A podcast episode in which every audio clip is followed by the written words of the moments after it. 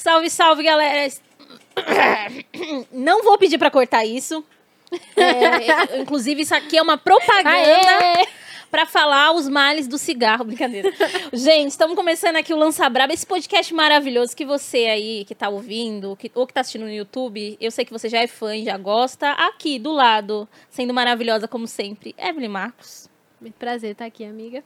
E hoje a gente tá aqui com uma mulher assim de humor imprescindível. Essa palavra é muito bonita. Todo dia eu tô aprendendo uma palavra nova, tá? E eu vou testar aqui nesse podcast. Ela que é de humor imprescindível, roteirista, faz stand-up comedy. Olha essa palavra, stand-up comedy. Roteirista aonde? Na Globo. Uma, uma global, né? Bruna. Quase o Marcos Mion. Demitida também. Tudo bom, gente? Eu gostei do humor imprescindível. Impre... Impressionante. Impressio- Dona de humor impressionante. Impressionante. Imprescindível. Bruna, imprescindível. muito Nossa, obrigada, tá? Por aceitar esse convite. Eu que agradeço, gente. Eu que agradeço. Fiquei muito feliz. Gosto muito das senhoras. Como eu tava falando em off, agora eu vou repetir ao vivo.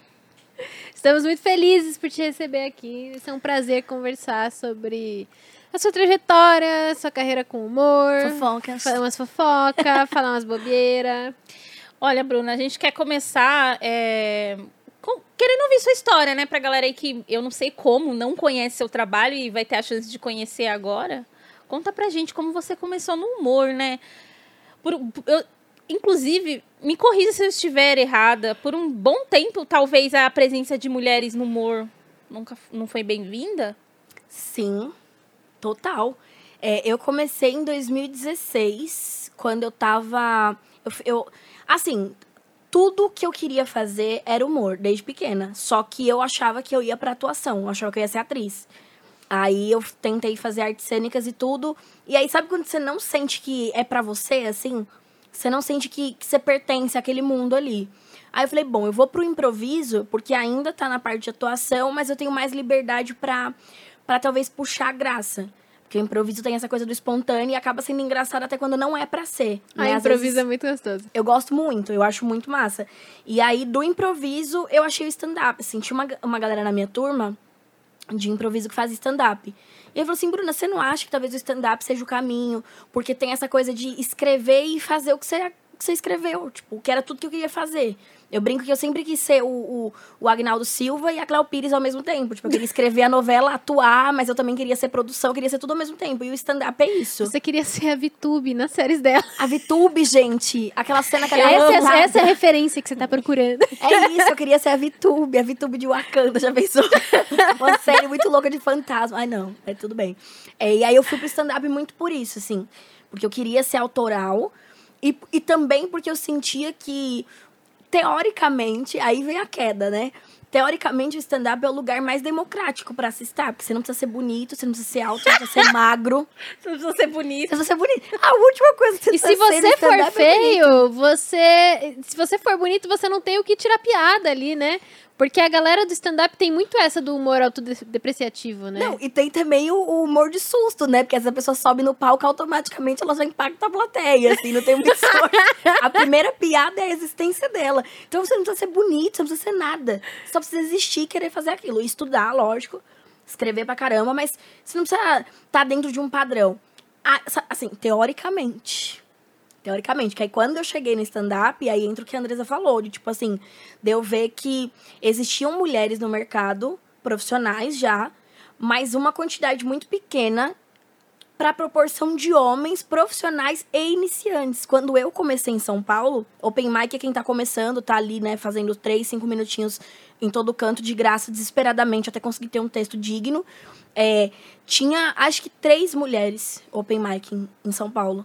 Hoje a gente deve ter umas 100, mas na, em 2016 tinham três. E como a cena ainda tava nessa coisa do da volta, né, ali da volta do boom do Thiago Ventura que, que acabou levando a mídia de volta pro stand-up, tava tendo aí de novo um, um um gap entre qual seria o próximo nome, né? E tipo, e, e nesse desse meio tempo, a gente tinha muito pouco show acontecendo e os shows que tinham queriam se garantir, então eles não colocavam quem tava começando. Então, ou você criava a sua cena, ou você ia ficar chorando, né? E aí eu fiz as duas coisas. Eu criei a minha cena chorando. Chorei e criei minha cena. Mas assim, não tinha, tinha poucas mulheres é, começando. As que tinham eram profissionais e assim, para elas já era muito difícil garantir o espaço delas. Então, como é que elas iam, é, tipo, nem ter colocado os dois pés no lugar e tentar enfiar outra pessoa? Então, ajudavam muito. Eu fui muito bem recebida pelas mulheres. Ajudavam muito, tipo, ajudavam com dica, indicação. Mas elas não tinham o poder que os caras já tinham. De, tipo, de levar alguém junto. Ou de ditar quem ia subir. Porque tinha, tem muito isso, né? Ainda tem, mas hoje um pouco menos do que quando eu comecei. É, os caras que eram maiores ditavam quem ia subir. Quem era o próximo bola da vez. O público às vezes odiava o maluco. Achava uma bosta. Só que era o fulano falando. Famosíssimo gatekeeping, né? Sim, ficavam insistindo, sabe, naquele maluco. E o público, tipo assim, não, não, a gente não quer. Era uma forçação até de alguma forma aquela pessoa, tipo, sei lá, conseguir gravar alguma coisa, fazer alguma coisa é, importante, assim. E aí tinha essa coisa de a cena muito pequena. Só que eu acho que eu entrei tão empolgada, entrei tão maluca de tipo, eu quero fazer acontecer, que eu não, eu não percebi isso enquanto estava acontecendo. É muito doido, porque eu me dei conta disso um ano depois. De tipo, tinha três mulheres começando. A gente teve que se matar para conseguir espaço. É, aí eu criei uma noite, tipo, sozinha, e aí eu colocava. Eu sempre dava prioridade para as meninas. E depois pra galera que tava começando, seja lá quem fosse. E sempre tinha um convidado profissional para segurar a noite. E era uma noite muito legal, ali na Augusta, assim. Alternativaça, tipo, não tinha patrocínio, não tinha nada, tinha cara, coragem e adesivos e chaveiros. Tanto que quando eu, quando eu fiz essa noite, me zoaram, né? Tipo, a galera mais velha falou assim: É, tá parecendo festa de debutante, dando lembrancinha. Eu falei, amor, o nome disso é marketing, estratégia. A minha noite foi pra mídia, quando ela foi, quando ela estreou. Sem eu ter. Eu não tinha nada, nada. Galera perturba, né? cu e coragem eu tinha somente. E aí foi pra mídia. E aí, tipo, quantos anos os caras conseguiram, tiveram que trabalhar pra conseguir fazer a mesma coisa? E aí, tipo, botavam defeito, falavam que eu não tinha que ter a noite ali, que eu não tinha que estar fazendo, que isso era uma coisa pra eu fazer depois. Só que se eu não fizesse isso, eu não trabalhava, eu não, eu não desenvolvia, não aprendia, eu não tava no palco. Porque, assim, stand-up é palco. Você pode fazer um milhão de curso, mas stand-up é palco. Você tem que ir pro palco se lascar e. E, gente, levar cuspida de bêbado, que fala, quer falar mais que você e cospe em você. Meu Deus. Aguentar gente maluca, gente que levanta pra cantar parabéns na hora do seu show, pra fazer amigo secreto. Já aconteceu de um cara estar no palco e na hora dele levantou uma moça e meu amigo secreto é fulano. E aí a mesa é e o cara sozinho assim no palco. Gente, é e saiu. Acho que ele falou desisto. Bom Natal. Tchau. Comum, uma quarta-feira na nossa vida. O artista sofre, né? Oh, bicho, a gente, a, gente- a gente engraçado é que assim, as pessoas falam, ai, mas é bom que vira piada. O povo não vê as noites que nós chora deitado lembrando dessas coisas depois. É humilhação, né? Tipo, você transforma a humilhação em piada, mas você sofre com ela primeiro. Lógico. Só que aí tem um outro problema. Que o humorista chega num ponto de humilhação que ele já foi tão humilhado que ele não consegue mais identificar o que é humilhação. Então, qualquer coisa pra ele tá bom. Aí ele chega em casa, passou por uma puta humilhação. Aí ele fala assim: menina, você sabe o que aconteceu? Aí conta a história do que aconteceu. E aí a outra pessoa fica assim: meu, como é que você deixou? E aí você fala: não, mas não. Você achou pesado?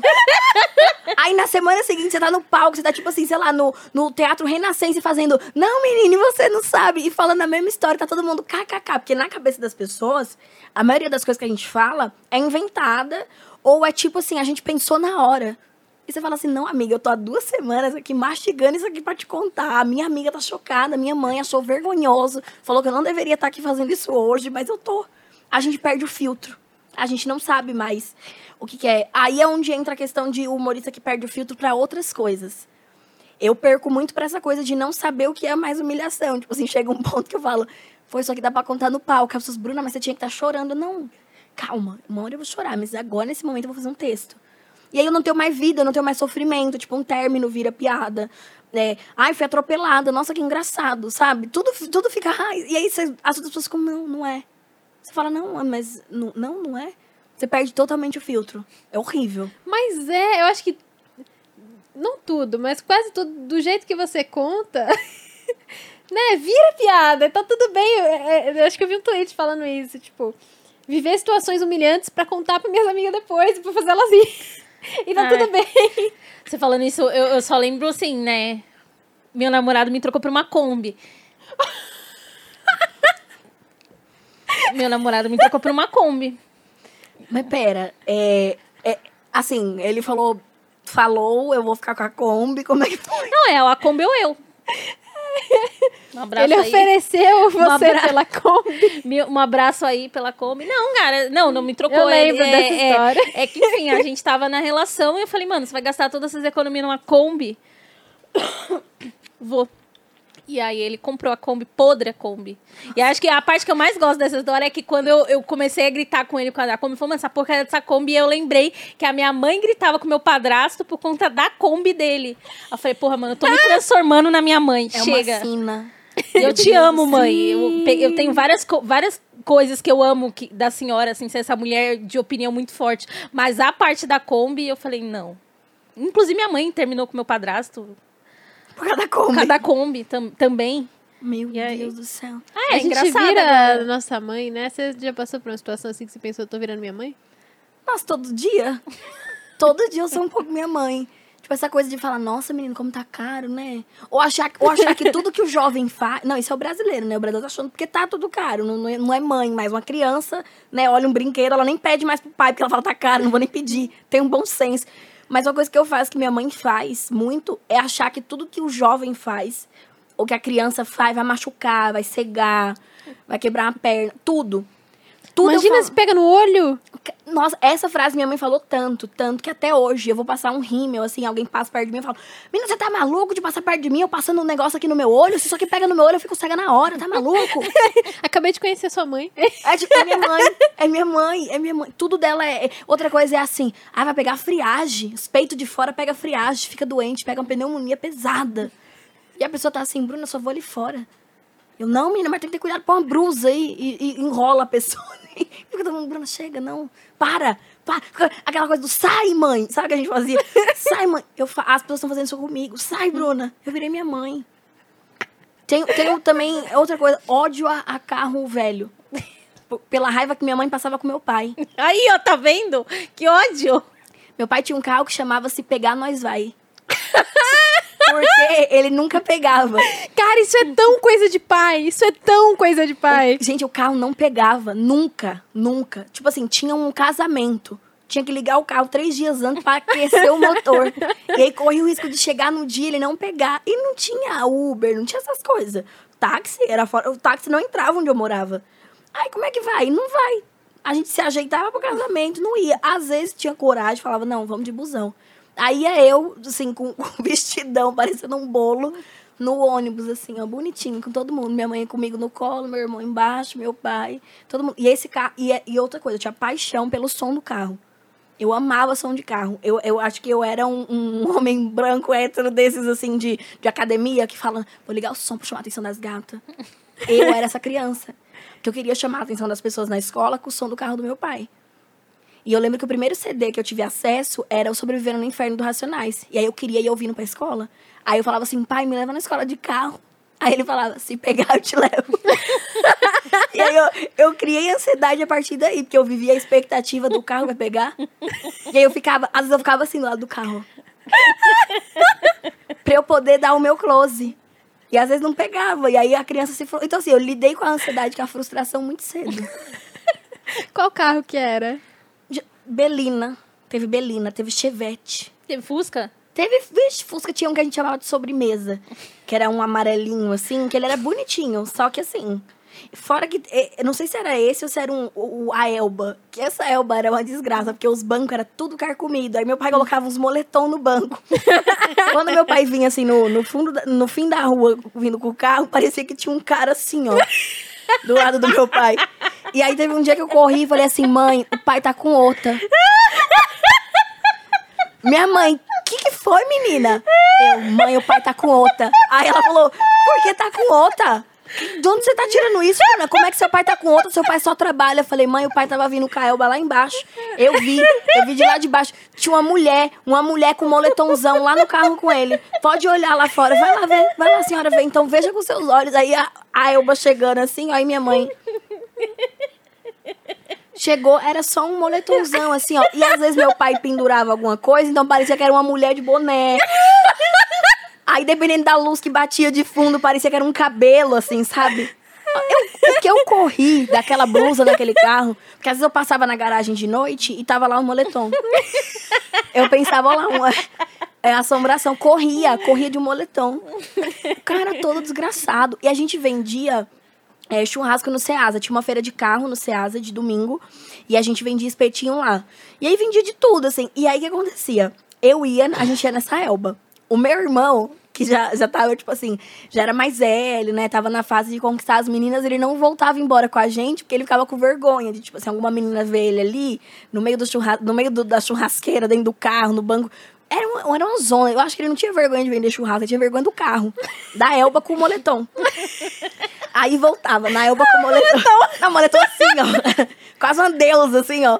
Aí voltava minha mãe, meu pai e eu nessa, nessa elba. E eu no, no banco de trás, que não tinha banco. Então eu voltava sentada na lateral, então assim, qualquer lombada, curva, eu ia junto.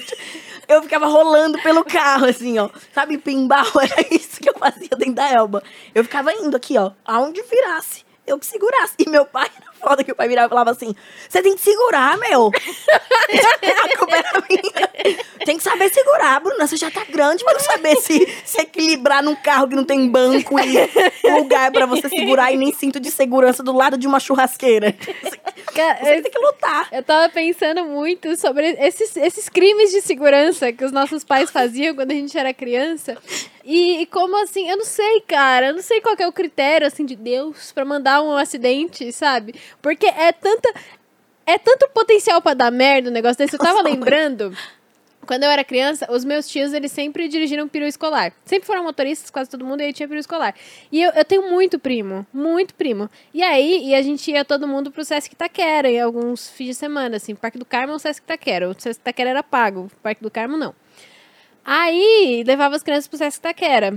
Só que, né, é pago. Todo mundo fudido. Aí, levava pro churrasco e tal, as coisas, aí tava os adultos. E aí, eles mandavam a gente, as crianças, ficar embaixo do banco.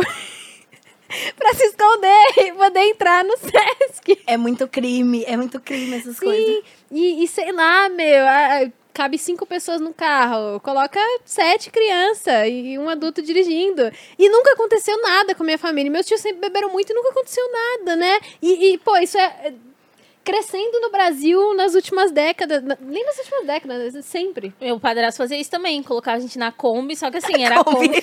Ah, Kombi. A maldita da Kombi. Ia, ia cheio, de, cheio de tempero e a gente em cima lá do saco de cebola, eu e meu irmão. Chegava nos lugares com cheiro de almoço, É, assim, ninguém é. entendia o que estava acontecendo.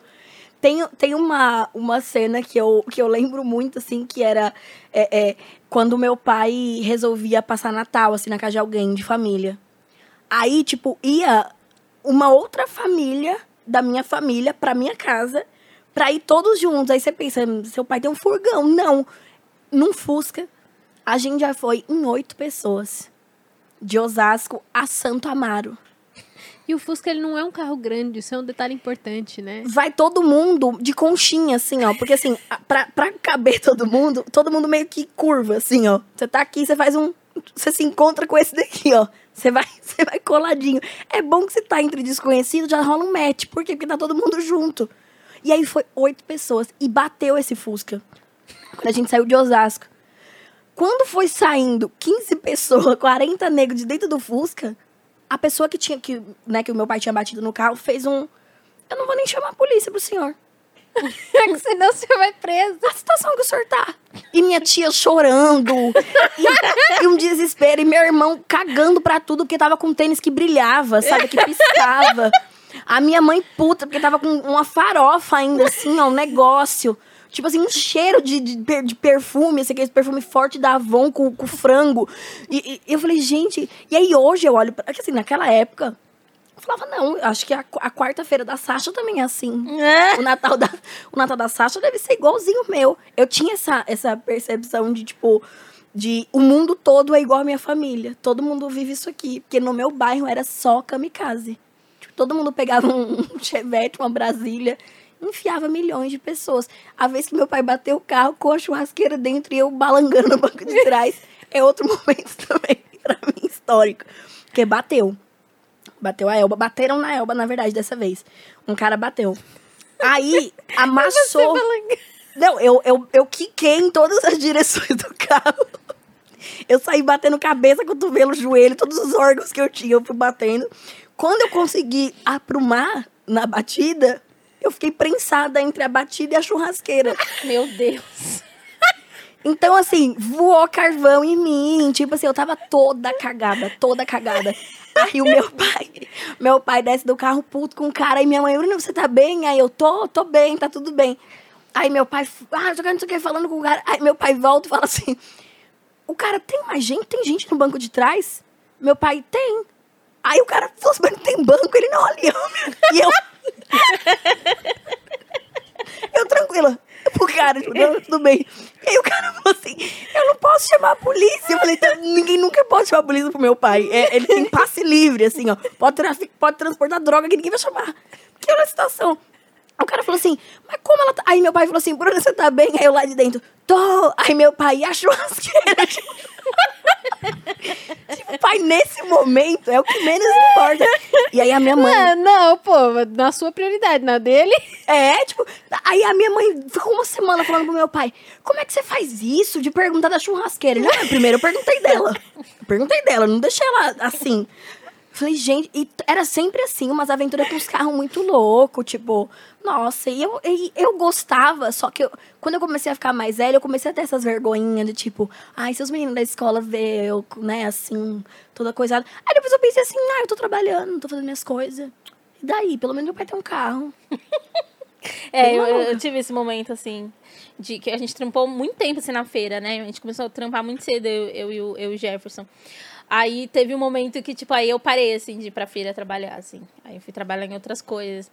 Mas é muito louco essas aventuras dos nossos pais, padrastos, assim, a relação que a gente tem com as coisas, de achar que toda a família é assim e mete todo mundo num cômodo na praia, porque é a praia.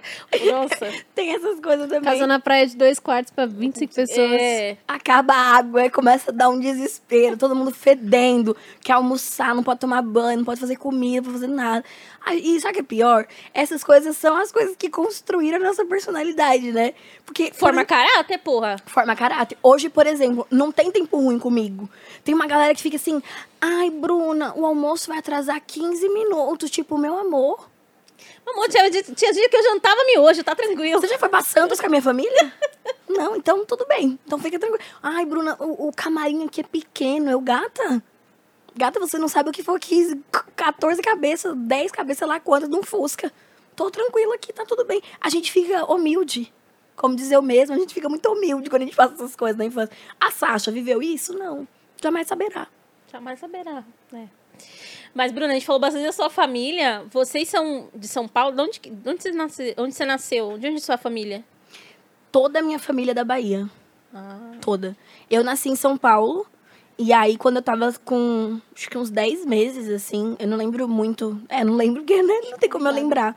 Mas eu, eu tava pequena, minha mãe foi pra Bahia. Acho que passou um tempinho lá. Mas todo. Bruna, abaixa um pouquinho seu mic.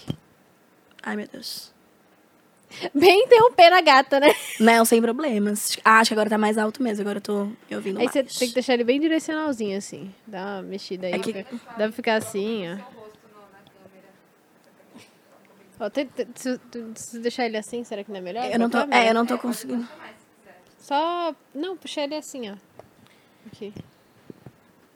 Ó, agora dá pra ver seu rostinho. Arrasou, dá pra ver sua bicha. beleza. Arrasou, bicha. O que eu tava falando? Que a sua família, foi, sua mãe voltou pra Bahia. Ah, sim. E aí, quando eu tava bem pequena ainda, a gente voltou pra lá, ficou um tempo. Mas assim, eu nasci aqui, só que toda a minha família, tipo, todo mundo mesmo é Bahia. E de que, de que cidade, você lembra? Sim, Vitória da Conquista. Ai, amiga! É de lá também, é, sua família? nossa, Você? baixinho. Aonde que é? Distanciamento. Os bracinhos curtos não, não vai. É, ah, Ilhéus. É sul da Bahia, né? Vitória da Conquista também é sul da Bahia. É, Ilhe- eu, eu sou de Ilhéus, mas minha mãe é, é de Tabuna. Meu pai é de Castro Alves, mas meu padrasto é de Vitória da Conquista. Caramba! Vitória da Con- tipo, é muito engraçado, porque Vitória da Conquista, todo lugar que eu vou, eu conheço alguém que é de lá. todo lugar. Eu fico pensando, gente, mas. que- E é uma cidade grande, né? Vitória da Conquista. Eu tinha a sensação de que não, porque eu lembrava muito pouco de lá. Aí quando eu voltei pra lá com uns 15. Acho que eu tava com uns 15. Acho que a última vez que eu estive lá foi com uns 15. Eu vi como é, é- é meio que Osasco. É uma cidade grande pra Eu amo a caramba. referência de Osasco. Tipo, uma cidade. É, é tipo grande pra caramba, tem um monte de coisa. É, só, só a galera fala mal, às vezes, assim, à toa. Tipo, é meio que isso. Toda cidade tem problema, mas a galera deita em Osasco. E eu falo, gente, maravilhoso. Muitos shoppings, capivaras, ratos, Cachorro pombos, cachorro quente, um prefeito que é o Joseph Klimber. Nossa, gente, esse homem no fim do mandato vai estar só o tronco. Ele pegou fogo, ele teve infarto, Covid. Tudo que vocês imaginarem. Eu juro pra Eu não vocês. peguei essa tour, não, gente. Foi preso. No dia de preso assumir, por quê? Ah, eu lembro do dia de assumir. é, preso. funcionário fantasma. Gente boa é ele, gente boa. Voltou da Disney com a família. Aí chegou com os Mickey Mouse na mão. Essa- a na, minha, na minha cabeça, a história, a história é exatamente assim. Rogério Lins desembarcou. Aí falou: vou assumir Osasco agora. A cidade de trabalho precisa do trabalhador. Aí desceu do avião, lá em Congonhas. Pegou o, o Hummer, tava chegando na prefeitura, com os Mickey na mão, a orelhinha ainda. A viatura chegou, encostou e levou. E aí eu falei, agora começa a saga de um herói. Porque esse homem foi preso, mas ele, ele não vai deixar assim. Falar, não, tá tranquilo, galera. vou-" Não. E aí ele foi se superando a cada mês. Foi quatro anos, gata, que olha, a gente, a gente foi insalubre morar em Osasco. Porque a gente ficou, gente, o que, que vai acontecer com ele agora? Teve, teve bolão, teve aposta, teve de tudo. Foi preso. Chegou junho falou, por que não fazer um São João? Aí construiu lá uma fogueira. Tava escrito que ia dar bosta. Ele con- constru- construiu a fogueira. Pediu pra construir lá uma fogueira. Assim, uma- parecia que a fogueira era de cartolina. Eu tava, tava com cheiro de notícia ruim. Falou, não, vou aqui acender. E, e na minha cabeça, eu fazendo Rogério Lins. Meu filho, deixa isso pra lá. Vai fazer outra coisa. Vamos, vamos, vamos fazer uma quadrilha. Não, que eu vou fazer a fogueira. Na hora que ele catou aqui, tchuplaf, tchuplaf, pegou fogo. Ele mesmo que acendeu. Ele mesmo, botou fogo nele mesmo. Ai, a gente ri porque ele ficou bem, mas assim, flambou o meu amigo. Flambaram o prefeito de Osasco. Ele mesmo se flambou. E você. E você, a situação, quebrou a, quebrou a Evelyn. E, as- e Flambou. Flambou o prefeito, meu amigo. eu acho que eu lembro de alguma coisa assim, né? O mais engraçado é que assim, não importa se eu tô fazendo um show no Ceará, se eu conto essa história, as pessoas têm a mesma reação. As pessoas não, nem conhecem o prefeito, mas eu conto, a galera tem essa mesma reação. Porque ele botou, ele botou fogo nele. E aí tem o detalhe de tipo assim. E pegou muito fogo. Eu pensei, gente, Morreu. morreu. Ou tipo assim, ou não, ou não, ou não sobrou nada, assim. Tipo, a pele. E aí ele, ele recuperou. E aí ele voltou pra prefeitura. A gente ficou procurando, tipo assim, o que aconteceu? Ele teve queimadura séria e tal? Cara, eu acho que teve, mas assim, a gente não vê. Se teve. não- Eu não sei, ele fez plástico, eu não sei o que ele fez. Mas aí eu até falo, a- o rosto dele, que tipo, foi onde é, atingiu também, né? Acho que não, não sei se chegou a pegar o fogo diretamente ou só, né, ali o, o, o calor. Mas ele parece que ele. Parece que ele tá mais bonito. Parece que ele fez um peeling e acabou. Aí eu falei, gente, mas o que aconteceu com esse homem? Ele não pegou fogo. E depois ele pegou Covid. Aí depois pegou Covid. Aí depois infartou. Como é que é o nome daquele artista que, mano, é o Dinheiro Preto, parece de ouro o. Dengue, pegou dengue, Covid. O, o, o, o Joseph Klimber, lembra da história? Que ele, tipo, ele, ele primeiro é atropelado, aí depois acontece não sei o quê. É um personagem do Melhores do Mundo, que no fim das contas ele só tem a cabeça. Só ficou a cabeça dele. Porque ele foi atropelado, ele foi atropelado. Aconteceu um monte de coisa. E aí, tipo, é o Rogério Lins. Gente, esse homem, tipo. E aí passou por tudo isso. Aí se candidatou de novo. Eu falei, meu filho, vira o YouTube, vai fazer um, um game, alguma coisa. Deixa isso pra lá. Esquece minha cidade. Não, porque eu vou me Tem uma candidatar. zica acontecendo aí. Tem algum, alguma coisa, algum resquício do prefeito anterior. Falei, deixa isso pra lá, rapaz, não mexe com essas coisas, não. Aí se candidatou de novo. Aí teve a brilhante ideia de botar um carro de som. Tá, gente puto de home office, pandemia. Falou, não, vou botar um carro de som aqui pra divulgar meu trabalho. Aí passa Rogério Lins. Ah, cidade, trabalho. Aqui o seu candidato, Rogério Lins, não sei o quê, pipipi, popopó. Aí ele na, aí as vizinhas já puta na janela. Aí ele, olha como é bom receber o apoio dos moradores. A minha vizinha na janela, filha da puta! Desgraçado, vagabundo! Aí ele, ai, como é bom receber até o carinho das crianças. Eu olho pra janela, tem um menino assim, ó. pra ele. Falei, e ganhou. Não, você não. Ele ganhou, eu juro pra vocês. Que partido ele é? Bicho, acho que é o partido Deus conosco, porque o homem tá vivo. É porque, né, se fosse PSDB, a gente ia entender dele ter esse. Eu acho que é né? PSDB, sabia? Eu acho. Eu posso estar eu, eu posso tá falando errado. Eu não sei. É, agora eu fez uma pergunta, porque como eu não voto em Osasco, não votava em Osasco, aí eu ficava com essa dúvida, assim, de tipo, ah, os candidatos. tal. Só que, assim, essa história dele, a, a saga do herói Rogério Lins, pra mim é a parte da política. É, é, é muito. É muita coisa pra uma pessoa só. Eu sou uma das sobreviventes das 10 pragas do Egito, né? Até a capa do meu Twitter é o que um cara postou, mandou um dia pra mim. Eu sou o Dinho Ouro Preto do humor. Aconteceu tudo comigo. Eu fui atropelada, tive gordura no fígado, tive Covid duas vezes, pressão alta. Ih, minha filha, tudo você imaginar, problema de coração, tudo que vocês imaginar, eu tive. Meu Deus, Bruna. Tenho, eu terei, só não tive DST ainda. Bruna, pra começar, pra começar, me conta de quando você foi atropelada. Hoje a gente vai estar contando todas as pragas do Egito que Bruna Braga foi Sobreviveu. acometida. É, esse do atropelamento, eu fui descer do carro.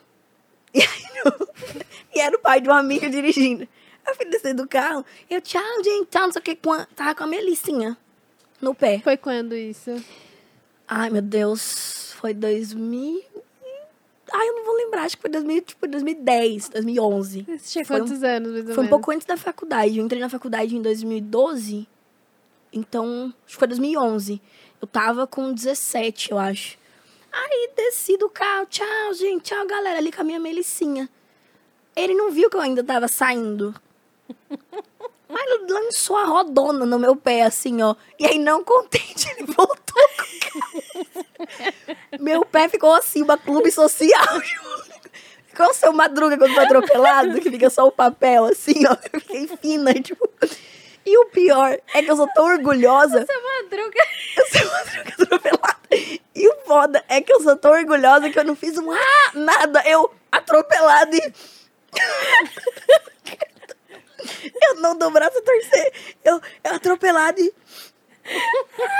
E ele, Bruno. Aí depois ele perguntando: Bruna, por que, que você não gritou? Aí eu, ah, porque não ia resolver. Ele, óbvio que ia, eu ia te ver, Bruna. Eu ia ver você. Eu, ah. E, e eu mancando e ele, Bruna, eu vou te levar pro hospital. Eu, não, só me dá outra Melissa que tá tudo bem. que arregaçou a Melissa. Ah, a herança do pai, que eu pro- perguntando da churrasqueira. É. Foi comprada com muito suor, eu quero outra. E aí, foi- aí eu fui atropelada desse jeito, assim, humilhante. Tipo, não, eu nunca passei por um acidente ou uma doença. Tipo assim, alguma coisa que, que, eu, que eu pude sair com o mínimo de dignidade. Tipo assim, não, isso daqui é, aconteceu, tal. As, as pessoas nunca ficam tristes quando acontece alguma coisa comigo. Pegar porque... Covid e ter só caganeira, assim. Nossa, a primeira vez que eu peguei, tipo, foi uma gripe. Fiquei, tipo, gripadona, assim. Só que, tipo, não tive muito sintoma. Aí, beleza. E eu tava completamente isolada. Eu fui levar o lixo do prédio, foi a única coisa que eu fiz. Eu tava, tipo, há 140 dias só vendo a vida pela janela. E eu consegui pegar. Aí, beleza. Sobrevivi, deu tudo certo, tudo bem. Segunda vez que eu peguei. Falei, não, tô sem sintoma. Tá tranquilo, tá de boa. Deu uma semana, a menina me ligou pra fazer um negócio de uma, de uma documentação, de um contrato. Ah, Bruna, você pode falar seu nome completo, seu CPF? Eu. Não, não posso. Aí ela, Bruna. Aí ela, acho que ela ficou achando que eu tava puta, sei lá. Ela, Bruna, é, eu fiz alguma coisa, falei alguma coisa, eu. Não, eu não lembro meu nome completo e meu CPF. Ela falou, Bruna? Aí tipo assim, julgou, né? Não quis- ela não quis ser direta, mas ela deu uma julgada nessa pausinha de Bruna. Eu falei, então, aconteceu alguma coisa, porque eu realmente travei aqui. Eu tive que pegar o meu celular e olhar meu documento. Deu umas falhas, assim, horrorosas, tipo, humilhante. Deu ir chamar o boy e ficar. Lindo, vem cá, por favor. Assim, de, tipo, e não, não tava trocando um nome por outro, não- de não lembrar o nome. E aí, assim, eu não, eu não consigo passar por uma tempestade sem passar por uma humilhação. E as pessoas falam, Bruna, a gente ri porque você sobreviveu. Só que assim, não, não- nunca saí com dignidade. Ou nunca passei por uma situação que as pessoas ficaram tristes. Do tipo assim, a ponto de falar, nossa, agora. Agora foi foda, agora me pegou. É sempre assim, meu, você viu a Bruna foi atropelada? não, tem, não tem o menor respeito. Tipo assim, você viu como a Bruna. Pô, você viu Bruna quase tomou um tiro. É sempre assim. É sempre assim. Não, não tem dignidade nos meus acidentes. Mas esse do atropelamento, pra... ai, gente, pelo amor de Deus. Eu mereci. Eu mereci. Ai, amiga. Se eu fui atropelada, foi porque eu mereci. Cara, você teve outros empregos antes de você começar com humor, né? Sim. Um bocado, assim, de tudo. De vender peru giratório a vestida de noiva. Peru giratório. Eu trabalhei... Minha mãe montou um sex shop. E aí eu fui cuidar da parte de e-commerce. Aí depois eu fui pra atacar de venda mesmo. Eu sempre trabalhei com venda, né? Trabalhei em loja de... de de como chama de moda jovem moda skatista basqueteiro como diz uma amiga minha essas coisas jovens assim aí fui passando de loja em loja aí depois fui pra vender piro giratório aí comecei a ir muito em palestra de lançamento de produto Como que você mantinha seriedade vendendo em sex shop? Não mantinha Ó, amor, você tem aqui esse piruzão. Não, eu falava, eu falava assim, olha a cabeçola dele como é bonita. tipo, eu, ia- eu ia de acordo com a pessoa, sabe? Assim, lógico, eu não ia chegar lá, uma senhorinha entrou toda sem graça. Falar, ah, eu queria uma lingerie. E eu ia, né, esculhambar. Eu, tipo assim, ia bonitinha. Eu falava, não, olha essa daqui que tem cinta liga, não sei o que, a renda. Papá, a senhora gosta de que cor? Ah, gosto de vermelho. Então vamos achar um vermelho que a senhora vai arrasar. E aí ficava fazendo Isso, isso coisas... aconteceu mesmo? Porque que Sim. legal. Que... Tipo, e umas senhorinhas muito fofinhas, assim, de tipo, ah, eu quero é, fazer uma coisa diferente no meu casamento. É, ou tinha umas senhorinhas também que falavam assim, meu, eu acabei de me separar e agora vai ser giro de cu em todo mundo.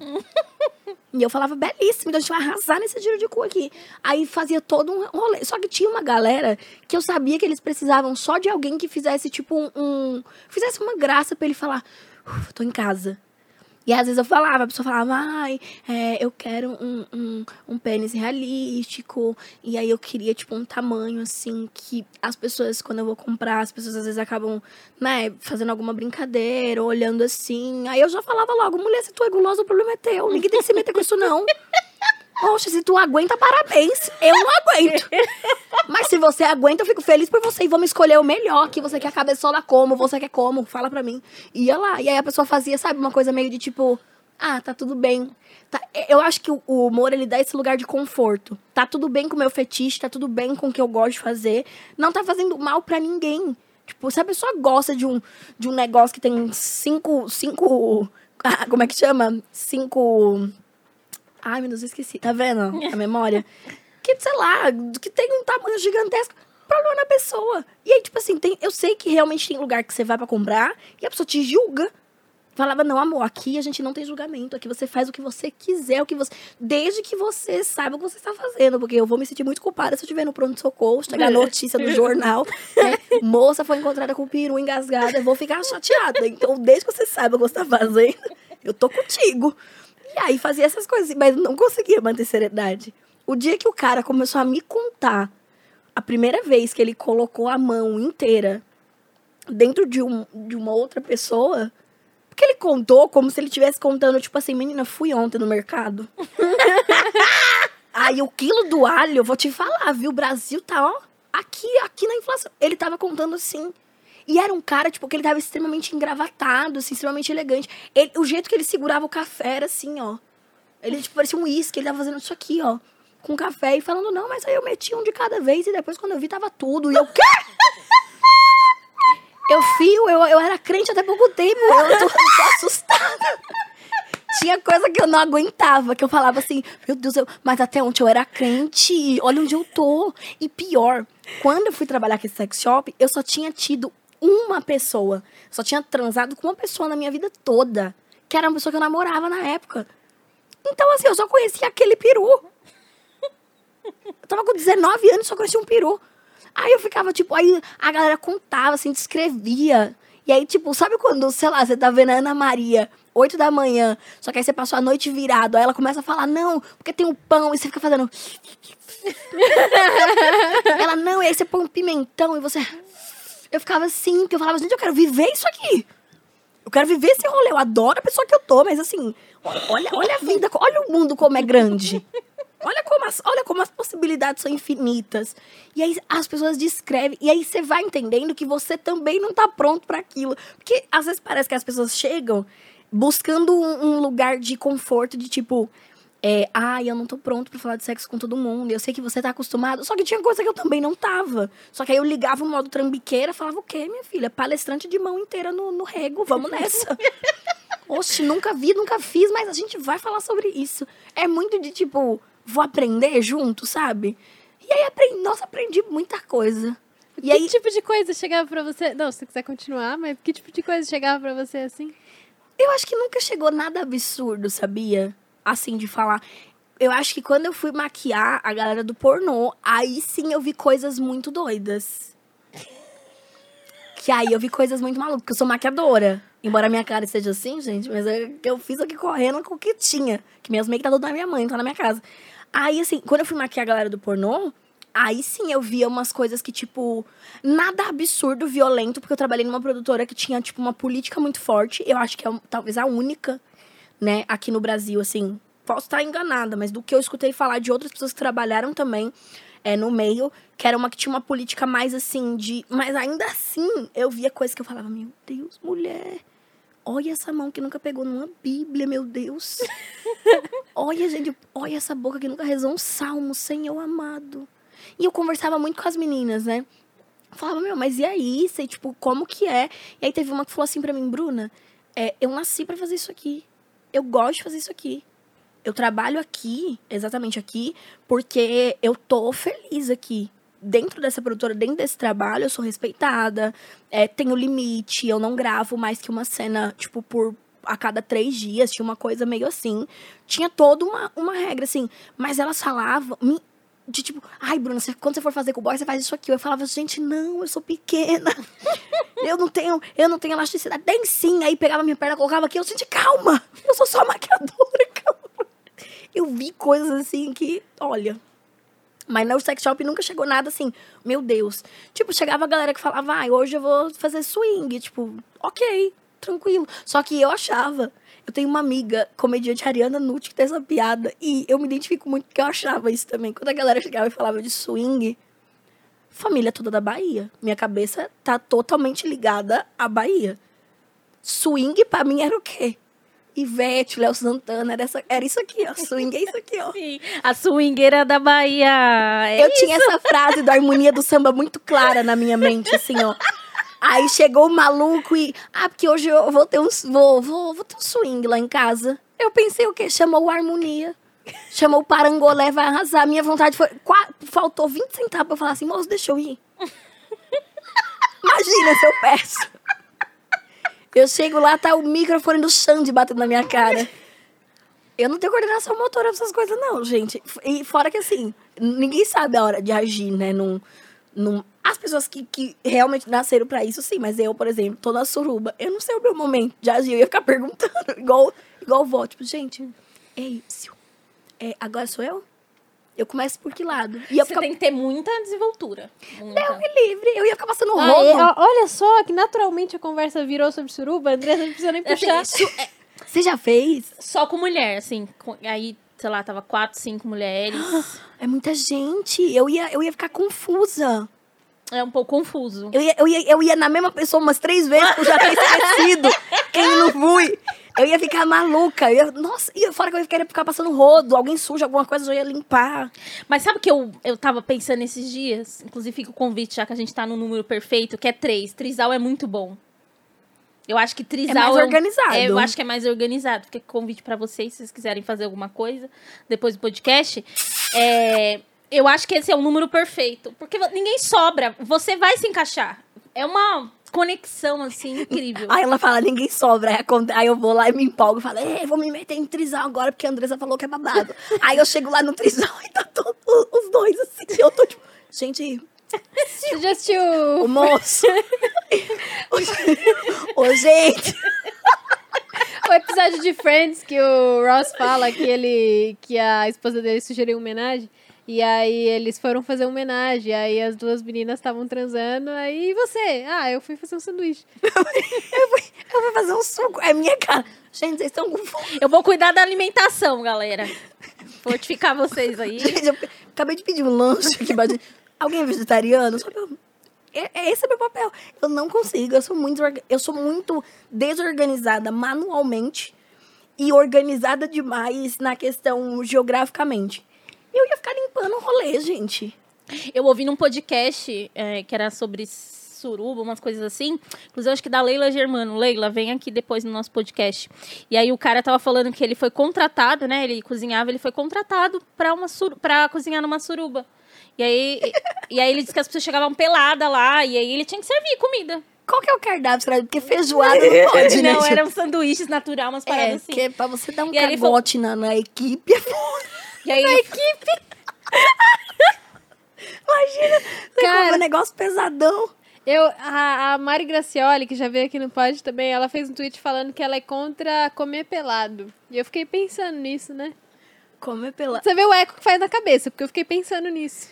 Porra, é um, é um pelado. hábito que eu não tenho, mas que eu já me vi fazendo em algumas vezes, assim. E é. e- Ai, você tá mordendo a salsicha, assim, com, com o cu de fora, tipo. que momento, né? É, su- eu não gosto não de comer pelado, eu gosto de comer vestida. Eu já acho muito ruim o hábito de comer fora da mesa.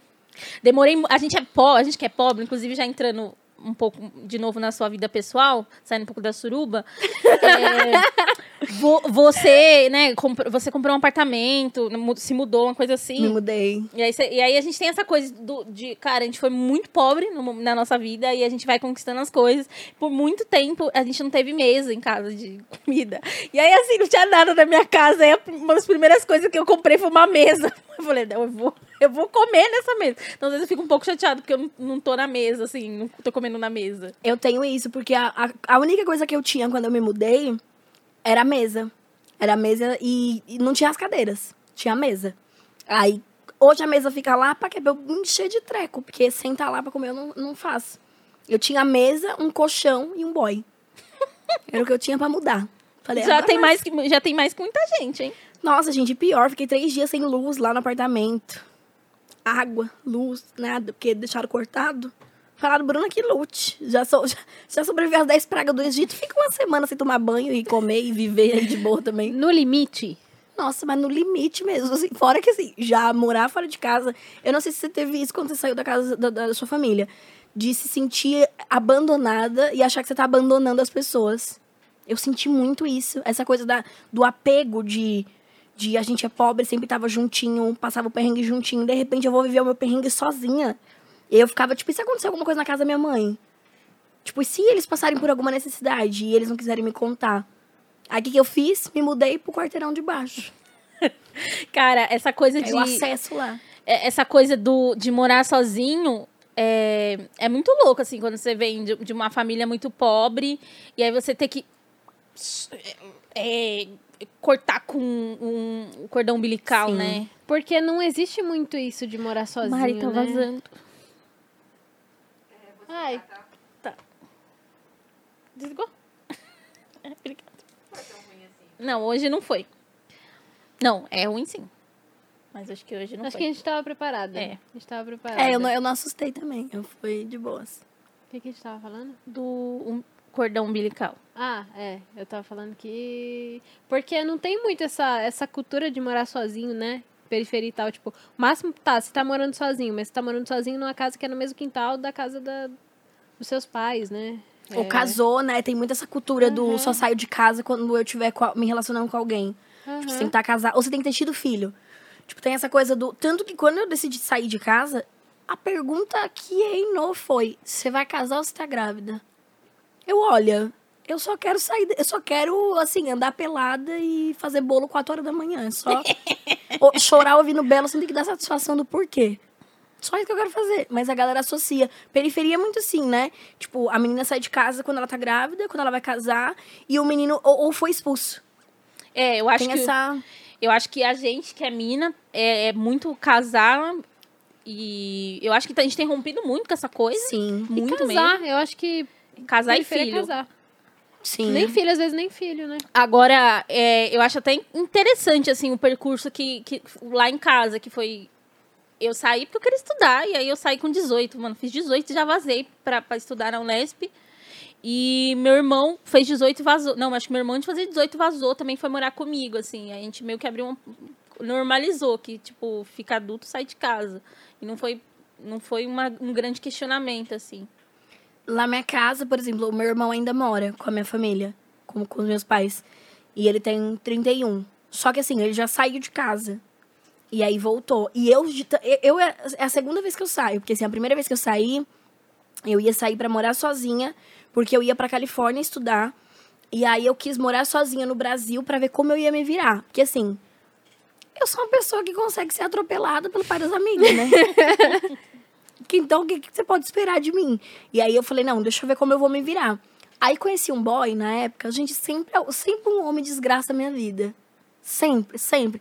Aí conheci um boy. Aí falei, ai, sou apaixonada. Aí ele falou, ai, quero morar sozinho. Eu falei, ai, que bom. Aí ele falou, e se a gente morar junto, a gente junta os trapos? Eu falei, ai, que maravilha, vai ser incrível. Fomos morar juntos. Nossa, pra que, que eu fiz isso? Descobri um maluco, assim, você quer descobrir quem é a pessoa, aí você mora com ela. Descobri um maluco, não era tipo defeito de dia a dia. Eram coisas absurdas, assim. E aí, aí quando eu saí de lá, aí voltei a morar com a minha família. Aí, tipo, fiquei assim uns meses me sentindo meio hóspede numa casa que era minha. Já não tava me sentindo à vontade. Demorou muito pra eu voltar a me sentir em casa. Aí, quando eu tava me sentindo em casa, aí, aí eu falei, vou trabalhar, fazer as coisas acontecerem, aí eu saio. Aí eu, eu tinha vontade de sair desde 2019. Só que 2020, tipo, no auge da pandemia foi quando as coisas mudaram pra mim. Aí eu peguei e falei, bom, vou sair agora, até porque tá todo mundo em casa, preciso trabalhar. E aí a minha mãe vendo caso de família, sabe? Meu irmão vendo o, o Tiririca cantando, a minha sobrinha cantando. E aí, tipo, eu tenho que escrever. Falei, ah, agora é o momento de sair. Aí aluguei, acho que apartamento no final, em outubro, mais ou menos. Aí falei, tá, você cantando nada, só tem a mesa. Aí falei, quer saber? Eu vou trabalhando e vou comprar tudo. Só vou me mudar quando eu tiver tudo. Porque eu, eu, eu me conheço, eu fico doida. Se eu tô num lugar onde eu vou fazer alguma coisa que tá faltando, aí eu já vou querer catar tudo embora. Voltar a morar com a minha mãe. Eu tenho um toque, assim, de tipo, tem que estar tudo. Aí eu fiz tudo que tinha que fazer, depois eu me mudei. E aí tamo aí, né? Tamo aí agora. Tô nesse processo aí, no começo do processo, né? Pretendo mudar ano que vem, mas já tô Ah, anotando aqui. arrasou. Porque eu tô. Obrigada. Eu tô, assim, anotando mesmo as coisas que eu preciso, porque eu me vejo nisso aí. De Sim. vou fazer alguma coisa, as coisas não estão lá, vou ficar. Só que eu tô pensando também, porque, pô, eu queria. Né, um, um espacinho pra eu trabalhar, um espacinho pra eu dormir e tal. Só que aí, às vezes tem uns apartamentos que eles são muito grandes. E aí eu fico pensando, tá, se eu pegar um negócio grande, eu vou ter que preencher isso com móveis. e isso também custa um dinheiro. Eu peguei um apartamento que é grande, só que assim, eu, eu gosto muito de, de decorar ele com coisas muito baratas e muito bregas, porque aí você já preenche. Lança uma jarra de abacaxi num lugar assim, ó, aleatório. É vintage. Acabou. Alguém entra e fala, É uma "Não, referência também Dona à Nenê. pop. Dona Nenê. Tinha jarrinha de abacaxi.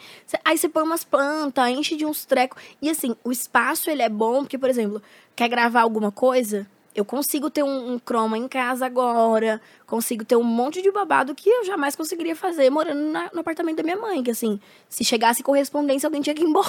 Tipo, alguém tinha que se mudar, entendeu? Então agora a gente tá mais assim, tem, tem mais espaço. Mas essa coisa, eu me preocupava com isso. Eu falava, gente, mas eu- como é que eu vou comprar tanto móvel? Não precisa comprar móvel, não, bicha. Põe umas plantas lá, pega uns chocalho, ah, em venda, sabe? Enche de vela. Minha casa parece um santuário, só tem vela. Se abrir a geladeira, agora tem um bolo de chocolate e uma garrafa de mup, mas não tem nada, vela. Jogo de terror que mostra cena de ritual, assim. Eu adoro coisa com erva, e aí eu faço uns, uns feiticinhos, assim, de prosperidade. Aí bato palma e eu fico imaginando a vizinha olhando, assim, eu com um monte de erva pegando fogo na casa. E, e umas velas queimando, assim, ó. E, e eu fazendo... E ela fazendo... Meu Deus do céu. Eu, eu, eu, eu sou doida pra conhecer essa vizinha pra perguntar o que ela acha. Fala, mulher, o que você acha disso aí? Dessa presepada aí que eu faço. Quero conhecer. E você, além de fazer stand-up, você é roteirista, né? Sim. Você tá trampando de roteirista no programa da Jojo, né? Sim. Ah, eu sou muito fofoqueira. Eu vejo tudo. que você- Ai, gente, agora eu vou falar uma coisa pra vocês. O programa da Xuxa é uma das coisas que eu mais gostei de escrever na vida toda. Porque, pensa comigo. Você vai ter um talk show de uma mulher que tá totalmente fora dos padrões da TV. E ela tem a liberdade de falar e fazer o que ela quiser. Tipo assim, Jojo, o que, que você quer fazer? O que, que você quer falar?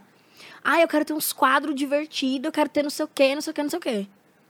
Tipo, ela ganhou a, a, a carta black pra fazer o que ela quisesse. E a gente deitou. Porque a equipe era eu, é, Marcelo Souza, que escreve, inclusive, o Vai Que Cola também. E a gente tinha de redator final Fábio Embu, que é o homem berinjela do Pânico, quando o Pânico era bom. Vocês lembram dessa época? Do Homem Berinjela, não. Esse Mas teve uma não. vez que o, teve um momento assim, que Cara, o pânico eu foi não bom. Foi bom. No começo, assim, e tinha o Homem Berinjela. Fábio Que ano, Homem assim, Berinjela. você considera que o 22. Pânico era, era bom? Porra, nos primeiros anos. Antes Sabrina. Sada, tinha, tinha, tinha Não, umas é que eu peguei a época da Sabrina Sato, só que faz bastante tempo. Só que, tipo, sei lá, uma das primeiras vezes que eu vi Pânico, eles estavam botando fogo no bola.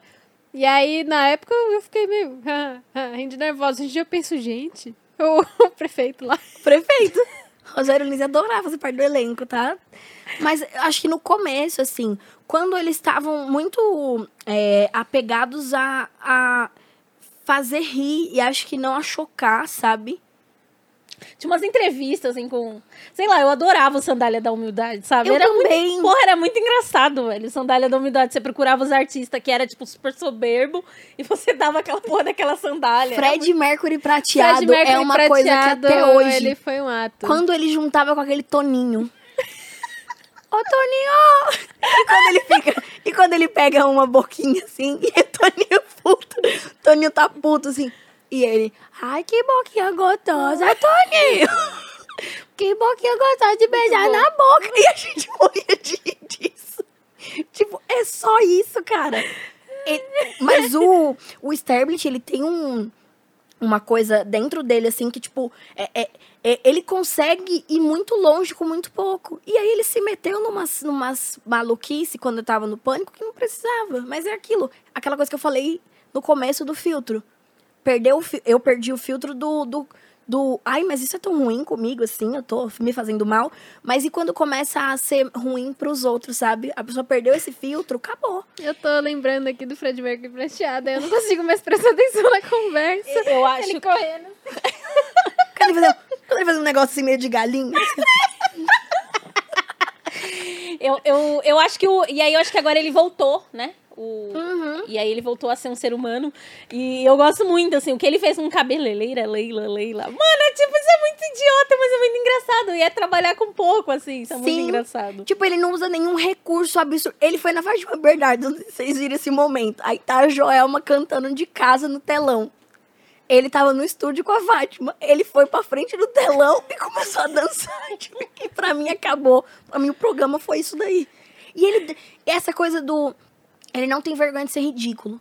Ele não tem. E é uma coisa que as pessoas. No humor é muito difícil, porque a galera acha que porque tá famoso, tá não sei o quê, aí constrói a vaidade. Aí perde essa coisa do, tá, mas o que, que nós vamos fazer hoje pra galera rir? Não importa o que que é. Tipo, a Tatá também é uma pessoa que não tem medo de ser ridícula. Ela não tem, ela enfiava a calça no rego pra fazer a Fernandona, gente, na MTV. Fazia um. e fazia a Fernandona. E tava nem aí. Essa coisa do não ter vaidade pra fazer humor faz com que a pessoa chegue em lugares maravilhosos sem precisar, sabe? Tipo, cometer um crime, por exemplo, né? Você não precisa, você não precisa ser um criminoso pra você fazer humor. Você pode fazer humor ali com, com bobagem. Você pode, tipo, por exemplo, o prefeito pegou fogo, mas ele tá bem. Tipo, ele não. Aí as pessoas falam, ai, mas tem gente que já morreu em incêndios. Sim, só que a gente não tá falando dessas pessoas. A gente tá falando do prefeito. E outra, Prefeito flambado. é um cara que vem de um histórico de política. Ele tá numa posição de, tipo, de, de poder. Então, eu estou confrontando ele, eu não estou confrontando. um- eu tenho uma amiga muito próxima de um bairro que eu mora, do bairro que eu morava, que ela pegou fogo fritando pastel na barraca dela. E quando ela foi no meu show e ela viu isso do, do prefeito, ela riu. E aí eu perguntei pra ela, e aí? Ela falou: Não, Bruna, você não tava falando da senhorinha fritando pastel? Você tava falando do prefeito que teve a brilhante Que foi ideia fazer graça. de fazer uma fogueira de cartolina. Tipo, o negócio de papel grepom, sei lá, que diabo é. Se vocês verem o vídeo da fogueira, vocês falam, meu, Cara, eu acho que eu vi isso é, em algum momento no Twitter, assim, que o prefeito pegou fogo. Cara, é muito doido, cara. É, você falou da, da Tatá, eu acho que a Tatá é uma pessoa que é igual a você, assim, que ela, ela não tem muito filtro, assim, da- das coisas que é ridícula, assim. Eu tava vendo ela no Prêmio Multishow, aí acho que ela tinha apresentado alguma coisa e a Ivete Sangalo. E aí ela tava perguntando, tipo, ah, quem apresentou melhor? Aí bo- perguntaram pra aquele cara que ela tava pegando antes do marido dela agora, o Thiago York. Thiago York, aí botaram... Ela pegava o Thiago York? Nossa, eu não sei. Sim, ela pegava o Eu Thiago também York. não. Gente, pelo amor de Deus, maior chip da história. E aí, Olha. ela, ela, aí perguntaram pra ele assim, aí ele falou, não, a Ivete, ela falou, é isso que você me comeu, né? É o tipo de coisa que tranquilamente você, eu faço. Cara, assim. eu também, só que eu, eu fico com muito com medo das pessoas, porque eu sei, isso é engraçado, tipo, ah, você, você me comeu, né, e tá fazendo, assim, sabe? Eu super faria isso, assim, sabe? Eu faria. E já fiz. Eu, eu, eu tenho, assim. é, eu tenho um pouco, eu, eu sinto que eu tenho um pouco disso, assim, que eu não tenho filtro e eu acho que, eu, a- a tipo, é isso, sabe? Ah, meu namorado me trocou por uma Kombi, e eu dou risada da situação, assim. Nossa, teve, teve uma situação recente que foi uma troca de microfone, assim, de. Da pessoa pegar o microfone e falar, brincar, falar assim, ai, é, não vou pôr a boca nesse, nesse microfone babado aqui da Bruni. Eu falo, ah, você já lambeu meu cu, cala a boca. e aí você vê, a reação da plateia de, ah, lambeu? Fica coisa meio. E aí você vê os próprios colegas fazendo. E eu fico, não, ela é engraçada. Mas eu, eu dou muito dessas coisas. O prêmio Multishow do ano passado, que foi o último do Paulo Gustavo, inclusive, é, eu escrevi junto com, com uma equipe. E é muito engraçado porque, assim, as pessoas é, têm essa coisa do. A Tatá e o Paulo Gustavo também era pessoa, uma pessoa muito ocupada. Eles não têm tempo de sentar e escrever. Só que isso não significa que, tipo assim, que, que eles não sejam bons no que eles fazem. Porque, assim, pra você pegar um texto de uma pessoa que, que escreveu que você não conhece e fazer encaixar na sua boca pra apresentar um prêmio, é muito difícil. É tão difícil quanto escrever e ir lá e fazer você mesmo. E aí, quando eu falo assim pras pessoas, ah, eu já escrevi, tipo, pra Dani Calabresa, as pessoas falam, ah, mas então era engraçado porque outra pessoa escreveu. Não. Porque se eu escrever a mesma coisa que eu escrevi pra Calabresa, sei lá, pra minha mãe ou pra uma amiga minha, não vai, não vai rolar. Não vai, porque a Dani sabe de timing. Ela tem experiência de palco, ela tem timing. Ela sabe a entrega, ela sabe a intenção de piada. Ela sabe aonde ela pode elevar, diminuir sentimento, é, emoção, qualquer coisa do tipo. E não é assim. Tipo, escrevi pra pessoa, então a pessoa. Não. Hoje, essa galera que é mais famosa, assim, eles são muito mais comediantes do que humoristas. Eles não fazem tanto parte da criação. Eles, lógico, olham, dão pitaco, tiram coisas e acrescentam. Mas eles não criam, assim, diretamente o tempo todo. Tipo o Whindersson. O Whindersson tem a galera que escreve pra ele, né? Porque, gente, não dá. Imagina você chegar no nível do Whindersson, assim, de fama, seguidor, grana. Meu, com a grana do Whindersson, eu não ia estar escrevendo mais nem meu nome pra assinar documento. Imagina. Assina aí pra mim, velho. Nossa, eu ia pagar alguém pra lavar meu cabelo. Todo dia você ia chegar lá fazer um. E aí não dá pra essa galera escrever. E, e isso não significa que qualquer um pode fazer porque alguém escreveu. Não, paga alguém pra escrever pra você, ô Zé da Goiaba. Que sempre tem alguém que vai no, no, no, assim, no vídeo de alguém e fala, ah, mas outra pessoa escreveu pra essa pessoa. Mas, meu amor, vai você então. Pede pra alguém escrever pra você e vai lá fazer pra ver se não vai ser engraçado. Que eu vou estar na plateia que eu quero ver. eu vou estar lá, vai lá, faça, faça a graça aí, meu amigo. Faça a graça aí, querido. Não fica bom, não rola. Mas essa coisa de roteiro é, é babado. Tatá, ela já foi muito da, da criação também, assim, raiz, que, tipo, acho que nem chegou a ser roteirista, mas era da parte de vamos inventar, vamos fazer. MTV tirou o melhor que aquela mulher tinha. Assim, tirou não de tirar dela, mas de mostrar, fazer ela mostrar o melhor que ela tinha. Acho que de uma galera, né? A Diné, Calabresa, todo mundo brilhou muito Não, a ali. referência pra mim de comédia total é a galera daquela época da MTV. mim do também. Quinta Categoria, do Comédia MTV, Fura MTV, 15 Minutos. Hermes e Renato eu Hermes e amava. Renato. Era humor com cartolina e biribinha. O Descarga do Mion. Descarga Sim. MTV. Eu, eu sou muito órfã de MTV, assim. Quando a MTV acabou, é, parte de mim morreu. E aí eu não supero. Tanto que quando teve a entrevista do Adnet no Roda Viva, que eu fui pra bancada. Mas parecia que parecia que a MTV tinha me dado um cachê Pra ser perguntada da MTV. MTV. Eu só fiz pergunta de MTV. Fa- Aí, não, quando eu perguntei coisa da Globo foi pra criticar também, né? Que eu queria entender porque que teve um gap entre Hélio de la Penha e Paulo Vieira pra ter um negro que não fazia papel de escravo, né? Numa emissora gigante. Que tem um monte de ator negro. Eu não sei desse Inclusive, in- inclusive, chocolate com pimenta. Puta que Puta, que... Isso é muito bom. É clássico. Eu lembro da gente chegando na escola no outro dia pra poder ficar fazendo prazer chocolate. prazer chocolate. E tipo, aí hoje você tem que explicar pra galera, tipo, adolescente, você fala, meu, você mostra o vídeo e não tem a emoção, porque a pessoa faz um. Não entendi. você fala, bicho, como não? Aí você explica a novela. E é muito triste, porque eu tento enfiar na cabeça das pessoas mais novas, assim, tipo, olha isso, Hermes e Renato, que tinha o Bossa. O Bossa! Eu amo o Bossa! Eu, eu, amo muito eu Bossa. tentando vender, né, o Hermes e Renato pra galera, assim, de, pra galera mais nova que não pegou essa época e eles ficam. Não entendi. Cara, e, e eu falo, acho que não. Hermes e Renato era muito bom, mas foi um pouco à frente do tempo. Tipo, o Charlinho, cara, o Charlinho, tipo, mostra pra uma galera o Charlinho hoje, ele tá criticando uma galera que faz muito as coisas, né, Sim. do, Pe- faziam com o Charlinho. Pegaram um, um- Eu não vou lembrar exatamente qual clipe, mas pegaram o Hermes e Renato e, e uma apresentação. É, eu não tenho nada contra a, a Manu Gavassi, mas pegaram. Puta, Sim, vocês eu vão sei o que lembrar. tá falando. Pegaram. É, que ela fez um clipe lá e Eu ela tá- também sou hype. É, É o bichinho de matar com pedra. Bichinho de matar com pedra. Eu sou o bichinho de matar com E aí, pedra. tipo, mano, muito à frente do seu tempo. Eles fazem. Outra coisa deles que era muito à frente do tempo era aquele. Esse eu postei no Twitter esses dias. Eles tinham um personagem. Assim, os caras do Hermes e Renato, eles são. Eu amo eles e, tipo, adoro todos eles. Mas, assim, eles não gostam de stand-up. Com razão. Porque eles, eles têm uma visão também da galera, né, que eles acompanhavam de, tipo, é muito. Sabe assim? Parece que a piada, a piada é avisada que ela vai ser feita. E aí eles não gostam de stand-up por conta disso. Eu até conversei com um deles e para entender, e aí ele falou. E aí eles tinham um personagem que era exatamente esse humor que a gente vê até hoje. Esse humor branco, hétero, cis, de. Tipo assim, e do cara se achar rei, que é Dudu Marchiori, stand-up. Aí você vê, tipo assim, é. Ah, porque aí o judeu, não sei o que, não sei o que. Aí, tipo assim, joga uma, uma, uma coisa, uma informação chocante, histórica, e aí faz um. e aí a plateia. "Ha, ha, ha", sabe assim? Aí, tipo, vem e fala, ah, porque o gay. Aí ele dá girinhos também, ele dá um- faz umas coisas assim. Eu adoro quando ele faz a piada que é de. Ele faz uma piada de gordo, gay, é, nordestino, uma coisa assim. E aí ele mete um.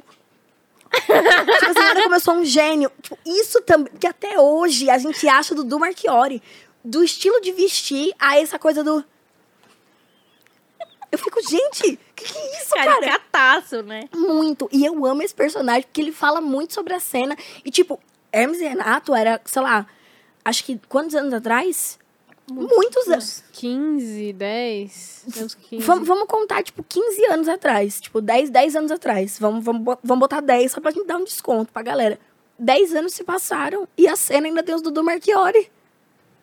Tipo, os caras, os tios, puta tiozão, assim, tipo, bicho, sua vida já andou. E o cara tá. Não, porque aí eu fui não sei aonde, e aí tinha um gay. Aí não sei o quê. E aí a travesti. A travesti não, porque eles nem falam assim, né? Mas aí fala lá merda, e aí faz essa. Só falta fazer. As- eu fico, gente. Hermes Renato lia muita.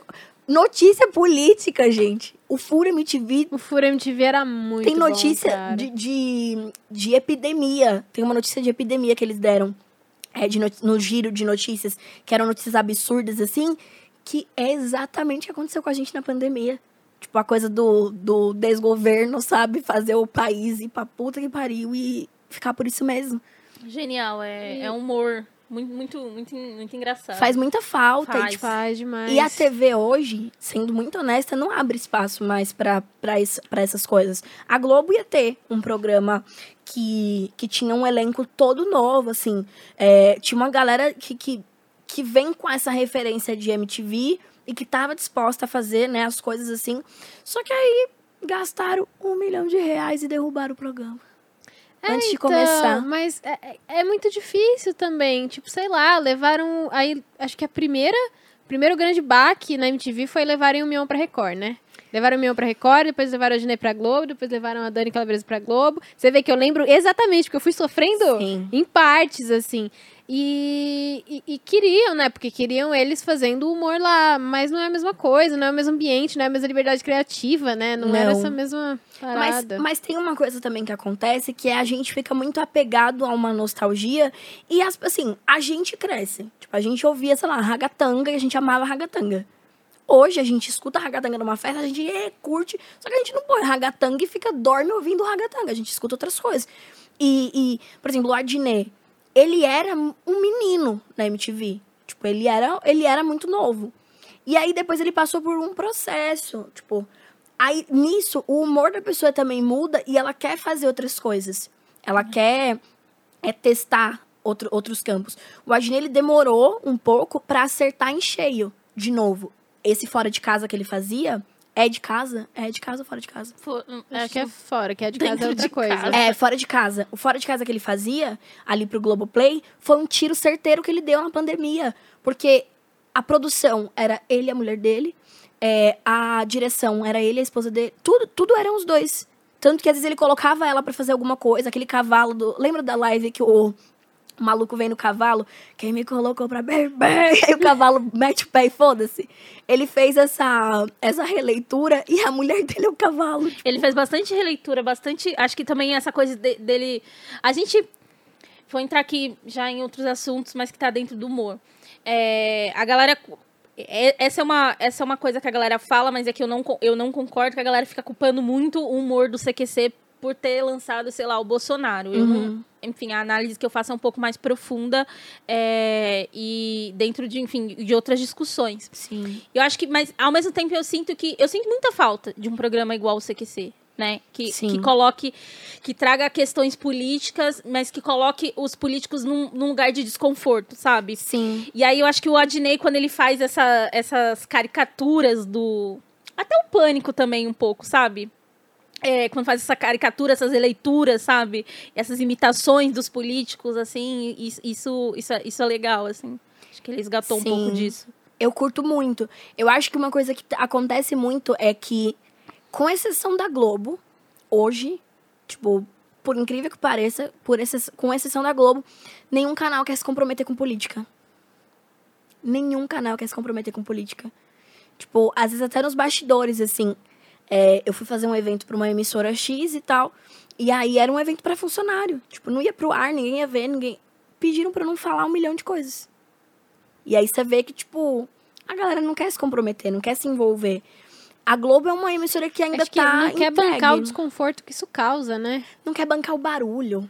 Porque até porque tem muita emissora, né, envolvida diretamente com política. Então eles não vão perder, né? Não vão perder a mesada deles. E a Globo não. A Globo é, tá caminhando com, com os milhões de dinheiros que eles têm. Tipo, se o, Bo- o Bolsonaro, ele fala muito mal da Globo.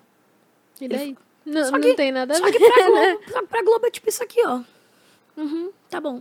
E vamos pra programação. E aí, Fátima, o que, que nós temos hoje? E cagou. Não, e sa- saiu uma thread. Esse, nossa, gritei. aqui, Saiu uma thread! Eu, dou- eu tô dando uns berros. Eu, aqui eu matei a produção aqui, perdão aí, galera. Não, gente, vocês me desculpem, eu também tô dando uns berros É. aqui. Eu, eu sou baiana, né? Você não é baiana, mas você conviveu muito com baiana. A gente fala muito alto, né? Fala Muito. português e gritando. É, é, é, muito alto. Eu, às vezes dou uns berros, me empolgo. Esqueci o que eu ia falar. Ah, lembrei. Saiu uma thread no Twitter falando das no- do sucesso das, das novelas lá fora, né? Da venda das novelas. E você olha aquela thread e você fala assim, ah, mano, é por isso que a Globo não precisa... Cagou pro Bolsonaro. Eu, eu, eu, eu fiquei imaginando, assim, os bolsonaristas lendo, assim, os dados, né? Porque faz muito sucesso em muitos países. É Sim. muita venda e exportação de novela brasileira. Da, principalmente da Globo, assim. Falou, mano, é isso, os caras não precisam, não, mano. Olha aí. Parece que tá Sim. fazendo agora. Eu acho que isso aí, inclusive, um amigo tava falando que. Ele tá na Rússia, né? E aí ele descobriu um puta fadão de o- clone na Rússia. É maluquice. Aí eu fico pensando, eles têm tanto dinheiro, tanta coisa, tanto recurso. E aí vai lá e demite a gente, pobre sonhador. Fica aí o apelo, vou fazer esse recorte, vou jogar no Rios. Vou marcar toda a direção que faz parte da minha demissão. Não, não fui demitida, demitida. Mas teve esse negócio do programa que eu falei, de tipo, a gente foi contratado, tava escreve... eu tava no roteiro e no elenco. Escrevendo o programa, tudo, muitos sonhos, muitas coisas, e aí tiraram o programa. Por causa da pandemia, tipo, atrasou, e aí ia ficar pagando a gente muito tempo sem sem estar em ação. E aí jogaram para ano que vem. Não sei se vai acontecer, mas eu fui lá chorar com a RH, falar: gente, eu tenho um gato com pedra nos rins, eu não posso ficar sem salário. Fiz a maluca. E aí pedi para eles me manterem. E eu nunca tive contrato de exclusividade. Acho, vou até deixar. Isso aqui também é outro recorte que eu vou usar. Não tenho contrato de exclusividade com nenhum lugar. Então, se você quiser me contratar para qualquer lugar, eu estou à venda, à disposição. Eu sou barata. A minha mão de obra é barata. Eu sou uma pessoa fácil também. Ah, eu, te- eu falo com sua produtora. Se ela estiver ocupada, você pode me ligar de madrugada. Eu tô nesse nível. E aí, tipo, teve esse corte. Esse programa era uma esperancinha que eu tinha no meu coração da gente ta- talvez trazer alguma coisa assim, a lá MTV, sabe? Assim. Porque tinha. Eu não lembro agora o elenco, assim. Juro pra vocês, eu não lembro quem era a galera. Era muita gente. Tinha muita gente no roteiro, tinha 11 cabeças. A Tati Bernard tava no, no- na sala de roteiro. Tinha muita mão, sabe? Tinha muita. Muita gente. Tinha. Foi a primeira vez que eu estive numa sala de roteiro diversa. Mas diversa de, de todos os níveis, tipo, desde de questão de, tipo, de ter negros, de ter indígenas, de ter... Mas tinha muita gente, tinha questão de gosto, de, tipo, a galera do forró, a galera do funk, a galera não sei o que. Muito. Isso é legal, isso é legal. Isso, isso constrói um programa que fala com o público. O da Jojo. Tinha o Marcelo, que é a Suzy Brasil, que é uma drag queen bem conhecida, até na internet, tem uns vídeos bem massa. É, tinha o Embu, que foi o Homem Berinjela do Pânico, mas que trabalhou com muita coisa, tem uma experiência gigantesca.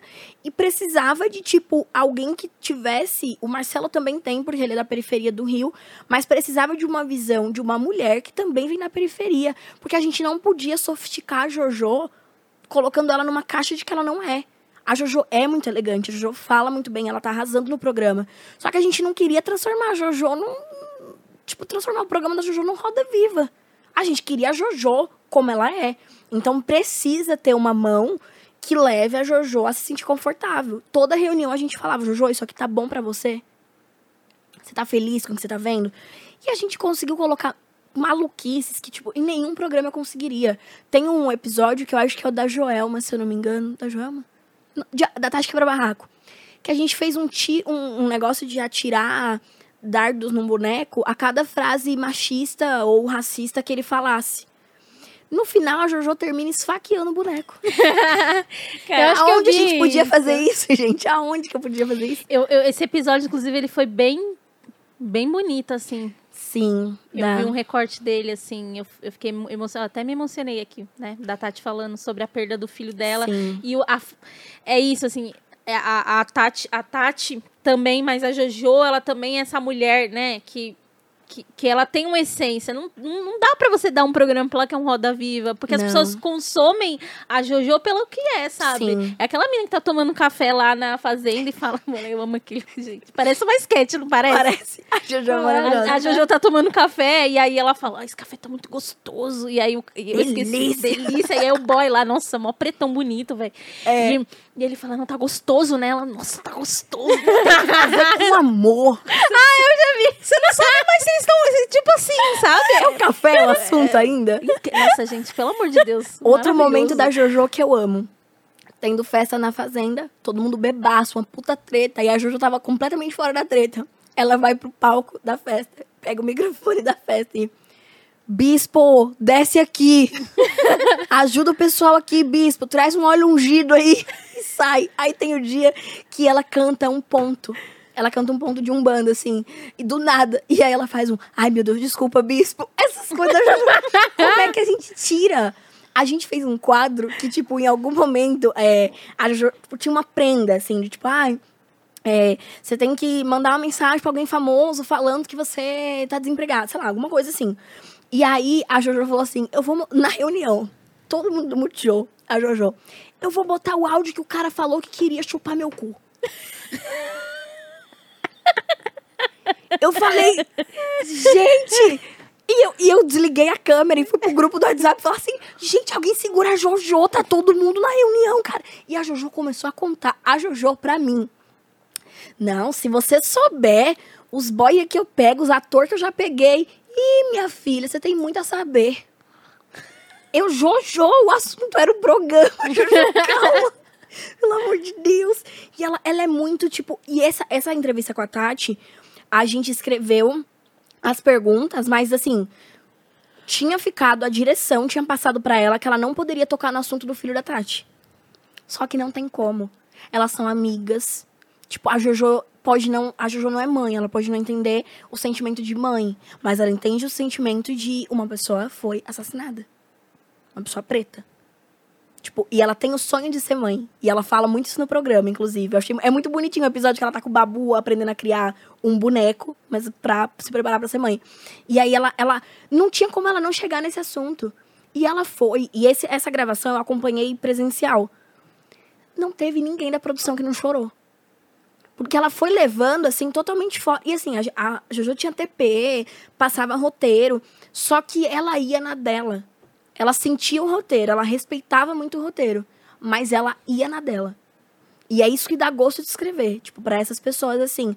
Mas tem essa coisa do tipo, às vezes a gente escreve um projeto, mas se tem, tem que ter a ver com, com quem tá fazendo. E aí, de repente, uma emissora que não dá essa liberdade, o humorista ele era maravilhoso na, em tal emissora, mas porque lá ele não tinha um compromisso de ser o que aquela emissora queria. A MTV ela não podava as pessoas, mas ela pagava mal para todo mundo, então por isso que todo mundo saiu. Então eu entendo a decisão de todo mundo de sair, né? E acho que inclusive esse foi um dos motivos talvez da MTV ter, né, afundado. Mas eu, eu entendo essa essa dor que fica pra gente de, ah, mas esse programa era tão foda. E eu tava com muita esperança de, tipo, a Globo vai dar a chance pra gente fazer as nossas maluquices, sabe? Uhum. Mas não deu. Não, vou, ah, tomara que ainda dê. pedido aqui. Fica, fica, esperando, esperando Oi, bastante. Dona Globo. Aquela parece uma mulher, né? Oi, Globo, Senhora sou Globo. eu de novo. Nossa, e, e, eu, eu sou uma pessoa que eu não tenho vergonha de, de, de pedir emprego. Eu sou Ai, que... assim. Eu tenho zero vergonha de pedir emprego. Porque tem uma galera do meu meio, agora eu vou falar até pra essa câmera. Tem uma galera do meu meio que puxa o saco das pessoas e acha que isso que dá emprego. Amor, network é trabalho. Quer mostrar seu network? Faça um bom currículo. Vá pro palco, mostre o seu talento. Não é o seu talento de outras formas, é o seu talento no palco. Não é o seu talento não, de puxa-saco. Que tem galera que puxa o saco. Puxa muito. Pior e acha que vai conseguir as coisas. Funciona, funciona, mas não te leva longe, né? Tem, só funciona se a pessoa tiver talento. Porque aí ela chega lá pelo meio errado, mas ela se mantém porque ela é boa. Agora, tem uns cu de pombo que é ruim, puxa saco, aí a, a, enche tanto saco que a pessoa fala, tá bom, vai lá, dá seu show. A pessoa vai, é uma merda, aí se queima, fecha uma porta, fica com fama de trouxa. Vixe, tem vários, vários e vários, assim, no meio. E aí eu não tenho vergonha de pedir emprego. Quando eu fui pro, pro Roda Viva, é, eu sabia que o Adnet ia ter um programa na Globo. Só que eu não ia fazer ao vivo. Oi, Adnei, tudo bom? Então, você pode me ajudar aqui com o emprego? Porque eu, nesse momento eu tenho vários empregos, mas eu gostaria de mais um na Globo agora. Não podia. O que, que eu fiz? Eu falei, eu vou é, ser o melhor que eu posso ser naquela bancada. Eu vou fazer as perguntas que eu sei que não... Tipo, pra que, que interessava pro Antônio Prata? pra a Virgínia, acho que é a Virgínia, da Folha, perguntar a quantidade de, de, negros na Globo que, que não faziam papel de escravo. Para eles não interessa isso daí, mas para mim interessava. Pra, eu sei que para muita gente interessava. Então eu ia fazer as perguntas que ninguém ia fazer. E eu sabia que isso de alguma forma. Sabe aquela coisa do, do prego que tá todo. Tem cinco pregos. Cada um vai levar uma martelada, mas aquele que é mais resistente ele vai demorar de descer? Foi isso que eu fiz. E aí, dali eu saí contratada. Dali. Tipo, eu ia pedir emprego, obviamente. O Antônio Prata, inclusive, que estava na bancada, foi diretor desse programa que a gente ia fazer na Globo. E aí ele ficou. Assim, tava todo mundo muito nervoso. O Adnet tava muito nervoso. Isso aqui dele pingava suor. Isso deixou a bancada desesperada. Porque se o convidado tá nervoso, imagina a bancada. E a gente sabia que ia ser um programa polêmico, de alguma forma. Sim. Né? Ia tocar em muitos assuntos, em muitas questões. E aí, é, até pelo briefing que a gente recebe, né? Tipo, a gente recebeu um briefing, tipo, tinha assuntos assim que. Tinha coisa muito fresca ainda. E que, como eu sabia que existia um segredo de justiça, eu não ia fazer essa pergunta. Tipo, porque eu não ia ter resposta. Eu precisava de resposta para que aquilo gerasse é, mídia para mim, para que aquilo gerasse alguma coisa para mim. Aí fui na minha onda. Saí de lá, Antônio Prata, tipo, ficou chocado, porque assim, a Vera pediu pra eu ficar quieta numa última pergunta. Porque eu tava levando dados e aí, tipo, ah, mas tá no fim do programa. Foda-se, eu tenho que falar, eu vou falar, caralho. Eu passei uma rodada da bancada sem falar. Sem falar, sem conseguir falar. Aí, na última pergunta que eu tinha, que eu precisava apresentar dados para poder reforçar, é, né? É, embasar a pergunta, Embasar né? a pergunta, tipo assim, Até caiu o babado. Se foi, foi silenciada pelo próprio É, microfone. ou, ou. Vera Magalhães está entre nós. Aí ela pegou e fez, tipo assim, me acelerou. E eu caguei pra ela ter me acelerado. Falei assim, minha filha, você tinha que sair da bancada dar na minha cara pra eu poder calar minha boca. Que eu não arrumei. Eu tava com a calça da Isa. Isa, cantora, emprestou uma. A assessoria dela emprestou uma calça que eu fiz 8 quilômetros de barro. Que a Isa é grande, eu sou minúscula. Eu tenho 1,57m, gente. Eu sou, eu sou o braço da Isa. O comprimento do braço dela. Fizemos 8 quilômetros. de- Aí você acha que eu vou passar aí de Osasco, passar por todo esse close pra Vera Magalhães fazer. Bruna. Minha filha, 17 dentro de uma elba. Oxe, filha, passei churrasquinho, é, é, churrasquinhos é, grills ali, entendeu? Passei por tum- tudo na minha vida, atropelada pelo pai da minha amiga. Você jura que eu vou me calar porque a Vera me acelerou? Imagina, tomei invertida também do, do Hélio de la Penha, assim, que... Tipo, uma invertida desnecessária, assim, que ele foi falou um bagulho pra desmerecer o que eu tava falando. Só que ele tem um discurso totalmente diferente quando ele tá na CNN, por exemplo. E aí, tipo, eu não entendi o que aconteceu ali naquele momento. E aí depois ele me pediu desculpa, só que assim, a invertida foi ao vivo. Então, se ele me pedir desculpa por mensagem, a invertida eu tomei ao vivo. E aí depois fica, ficou parecendo que eu era uma negra que puxava saco de branco. Quando, na verdade, eu tava fazendo uma crítica ao sistema da Globo de contratação. Tipo, era isso. A palavra embranquecer fez o Hélio dizer que eu disse que tornou-se branco que era negro. E não. Embranquecimento não é isso. É uma quantidade de branco começar em três, de repente a Globo inteira é branca. Eu acho que é muito claro pra todo mundo. E aí rolou essa invertida. E aí, tipo, a galera. ah, enfim, dei o meu close e falei: ninguém vai me brecar nesse caralho. Saí de lá contratada, mas se não tivesse, pediria emprego sim. E aí fui muito criticada. E, gente, que vocês soubessem as coisas que eu fui obrigada a ler. Depois dessa contratação. De que eu, de que eu fui amante de não sei quem. A... Ixi, Ai, Tem muito isso, coitada, né? quem me dera ser amante de alguém, pelo menos lugares- tá transando. A gente nunca chega nos lugares pelo nosso mérito, né? Sempre. Eu fico, gente. Eu queria, eu queria ter essa xereca que as pessoas acham que a gente assim. Nossa, porque transou com fulano. Queria. Mamou fulano, meu sonho. Ia ser mais fácil, né? Às vezes ia ser mais fácil. Você sabe, você chega lá, você sabe o que tem que fazer, entendeu? Faz um gloob gloob é contratada. Agora, imagina, eu tenho que escrever um monte de coisa. Atira foto, aí tem que mandar. Faz um, um, um selfie teste, não sei o quê. Um monte de coisa pra eu ser contratada. Sendo que eu podia só ir lá e dar um gloob gloob, um gloob gloob em alguém. Pelo amor de Deus. Quem dera a vida fosse assim, essa, Quem essa, dera. essa janta. Trabalhar nunca mais. Ia ser só gloob gloob, gata, o dia inteiro. recebendo e aparecendo nos programas. E ela ah, dando meu close. A boca já mole já. Tem que fazer um botox embaixo aqui. Bruna, e uma coisa, re- resgatando rapidinho o assunto da, da, da MTV pra pegar uma coisa de gancho, é que a MTV marcou uma parada muito importante pra mim, que foi quando eu vi pela primeira vez comediantes mulheres, né? Porque a gente sempre é, teve essa figura de comediante como o. Como é que era o nome do personagem? né? Dudu Marchiori. O Dudu, Mar Dudu Marchiori, né? O cara branco fazendo piadas de gay e preto Sim. e etc.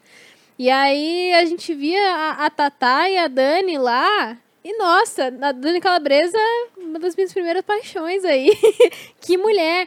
E como que foi pra você isso de se lançar na comédia sendo mina e, e- e mostrar, assim, sou engraçada e superem e foda-se? Então, tipo, eu tinha muito de, de referência, assim, a, as, as atrizes de humor da Globo. Tipo, Ingrid Guimarães, tinha essa galera. Nair Belo. Nair Belo, pra mim, tipo. Nossa, é- Anaí foda, né? Tipo, eu, eu queria ficar velha logo pra eu ser a Nair Belo. Só que aí minha mãe falava assim, mas Bruna, a Nair Belo é branca. Eu falava, não, mas a gente vai dar um jeito, a gente vai fazer acontecer. Eu tinha muito ela. A Hebe, embora não fosse humorista, tinha uma coisa de, de espontaneidade, assim, uma coisa Carisma de... pra caramba. Sim, e eu achava a Hebe muito elegante.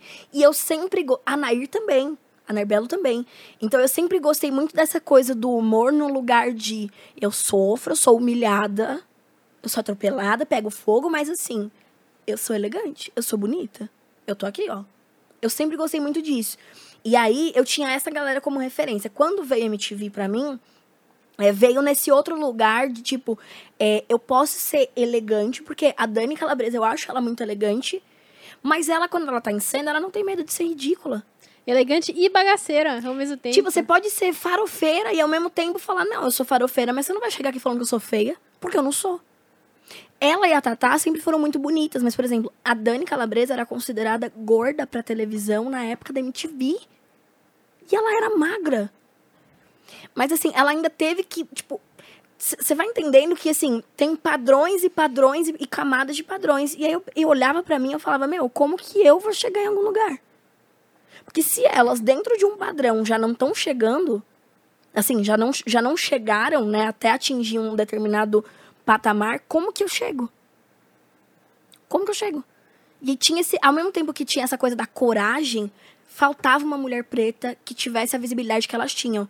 Porque assim, existia a Michelle Machado já, que tá há muitos anos no mercado. Só que a Michelle Machado nunca teve a, a, a proporção que elas tiveram.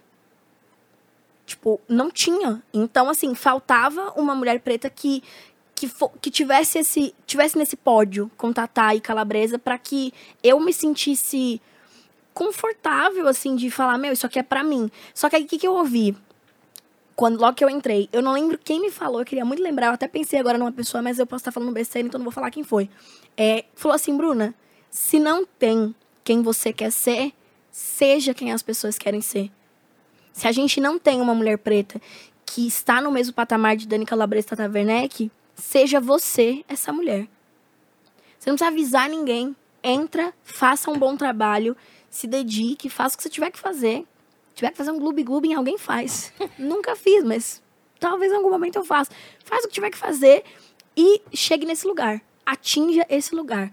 E aí, assim, eu tenho muito, muito, é, muita resistência à internet. Porque a internet eu vejo que é um conteúdo o de humor, eu tô dizendo especificamente de humor. Muito Ctrl-C, Ctrl-V. Eu pego uma ideia de, um, de, um, de, um, de uma pessoa normal lá no TikTok. Aí, como eu já sou humorista, eu reproduzo, aí o meu viraliza, aquela pessoa foda-se. E eu não, eu não tô pra isso. Tipo, eu não tô pra isso. Pra mim, a coisa. Pra mim, artista é quem faz do começo. O artista, por mais que o Whindersson, hoje ele tem alguém que faça pra ele. Mas ainda assim, ele sabe fazer do começo se ele precisar. Pra mim, artista é isso. Agora, você dá Ctrl-C, Ctrl-V em coisa do TikTok, ou coisa que já foi feita, e você se considerar rei por causa dos seus números, tipo, isso não me convence a ponto de começar a fazer o mesmo. Tanto que, assim, eu tenho um milhão de vídeos pra postar, editados, no gatilho. Mas às vezes eu olho e falo, se eu esperar mais quatro meses e fazer esse texto mais umas dez vezes, ele vai chegar num lugar muito melhor do que esse que ele tá agora. Então eu não vou postar esse vídeo. Ou eu olho e falo, tá, e se eu for convidada pra gravar um especial, como fui convidada esse ano? Vou gravar um especial. E se eu tivesse soltado todo meu material na internet? Então, tipo, eu, eu não consigo é, chegar, talvez, nesse lugar agora, esse lugar de, né, desse patamar que elas estão, porque a gente tá na era do consumo de descarte. Eu vejo um vídeo, ele bombou, todo mundo ama essa pessoa, daqui a pouco tem outra pessoa no lugar dessa pessoa. E eu tô no ritmo de construir uma carreira sólida, porque eu não me importo de nunca ser um fenômeno, mas eu quero ser lembrada, eu quero continuar trabalhando. A Tatá e a Dani nunca pararam. Elas não estão no TikTok.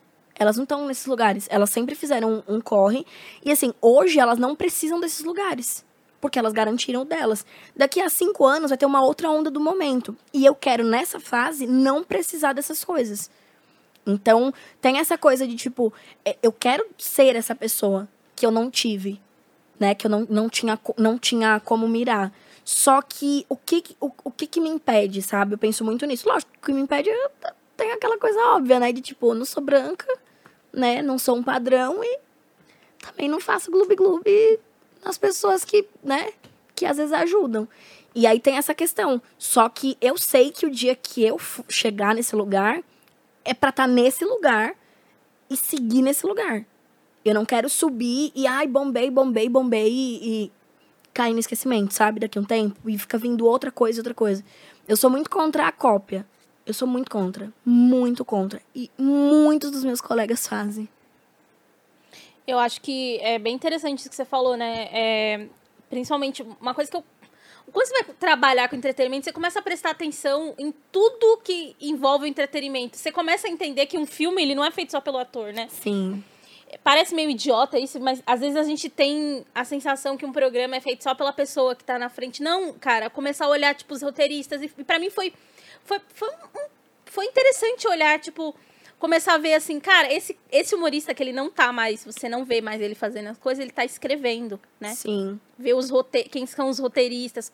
Isso é, isso é muito louco, assim, ver que essas mulheres também, elas tiveram também que, que, que trabalhar com outras coisas, né? Assinar roteiro, pensar ideias de programa para poderem continuar relevante, né? Sim, a Dani foi do stand-up. A galera confunde muito, fala que a Tatá foi. A Tatá nunca fez stand-up. A Dani fazia. E a Dani, ela, ela fazia stand-up, assim, numa época que era só cara. Que era só cara. Tipo, ela era uma das poucas. E é muito doido que, assim, eu não me conformo. Os humoristas taxavam a Dani Calabresa de feia. Aí você olha a cara da, do, do. Homem não gosta de mulher, não. Você olha a cara dos enxofre, tipo. Parece que eles foram atropelados. E aí fala, não, Dani Calabresa fez.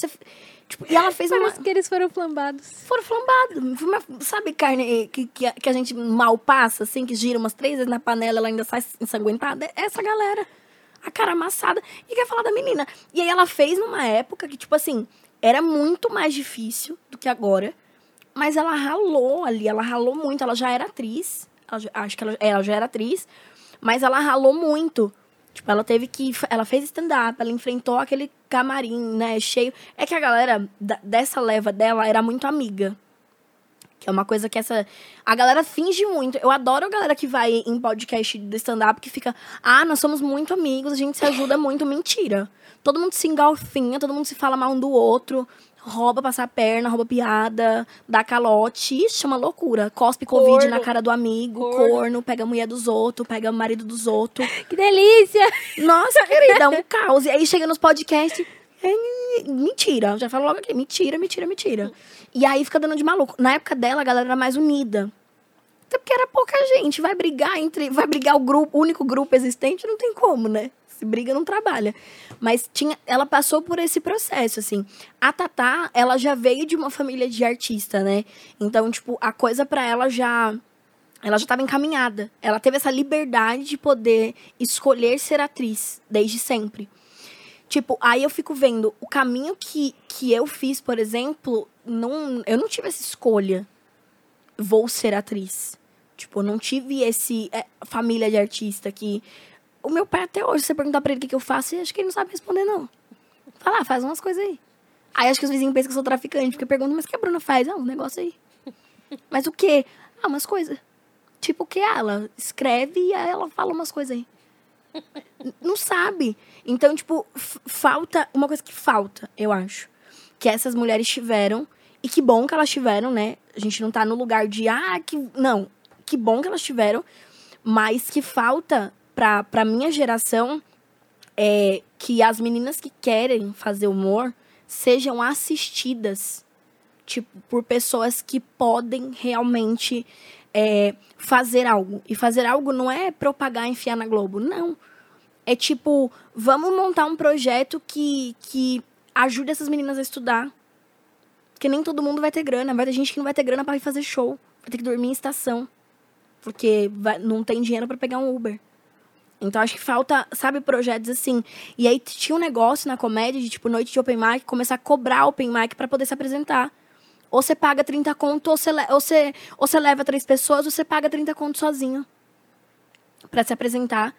Tipo, elitizar uma parada que já não é acessível. E isso tem na, na música também, né? Na música independente também tem muito. Sim, sim. E é muito zoado porque você elitiza um negócio que teoricamente era para ser democrático. Tipo, tá, mas essa democracia tem 50 camadas, então não é democrático. Se é para todo mundo e tem 80 barreiras, então não é para todo mundo. Não é. E aí tem muito cara que, tipo, o pai pagou aluguel para ele morar em São Paulo. Tipo, a família banca, a família ajuda, a família tem condições, e aí, tipo, foda-se o maluco que não tem. Tipo, vem a galera do Nordeste para fazer show em São Paulo, eles não conhecem gente aqui. Então, tipo, ou enfia três pessoas ou paga 30 conto. E aí, não faz stand-up? Desiste do sonho? É isso? Eu fico muito puta com essas coisas. E aí me falta isso, assim.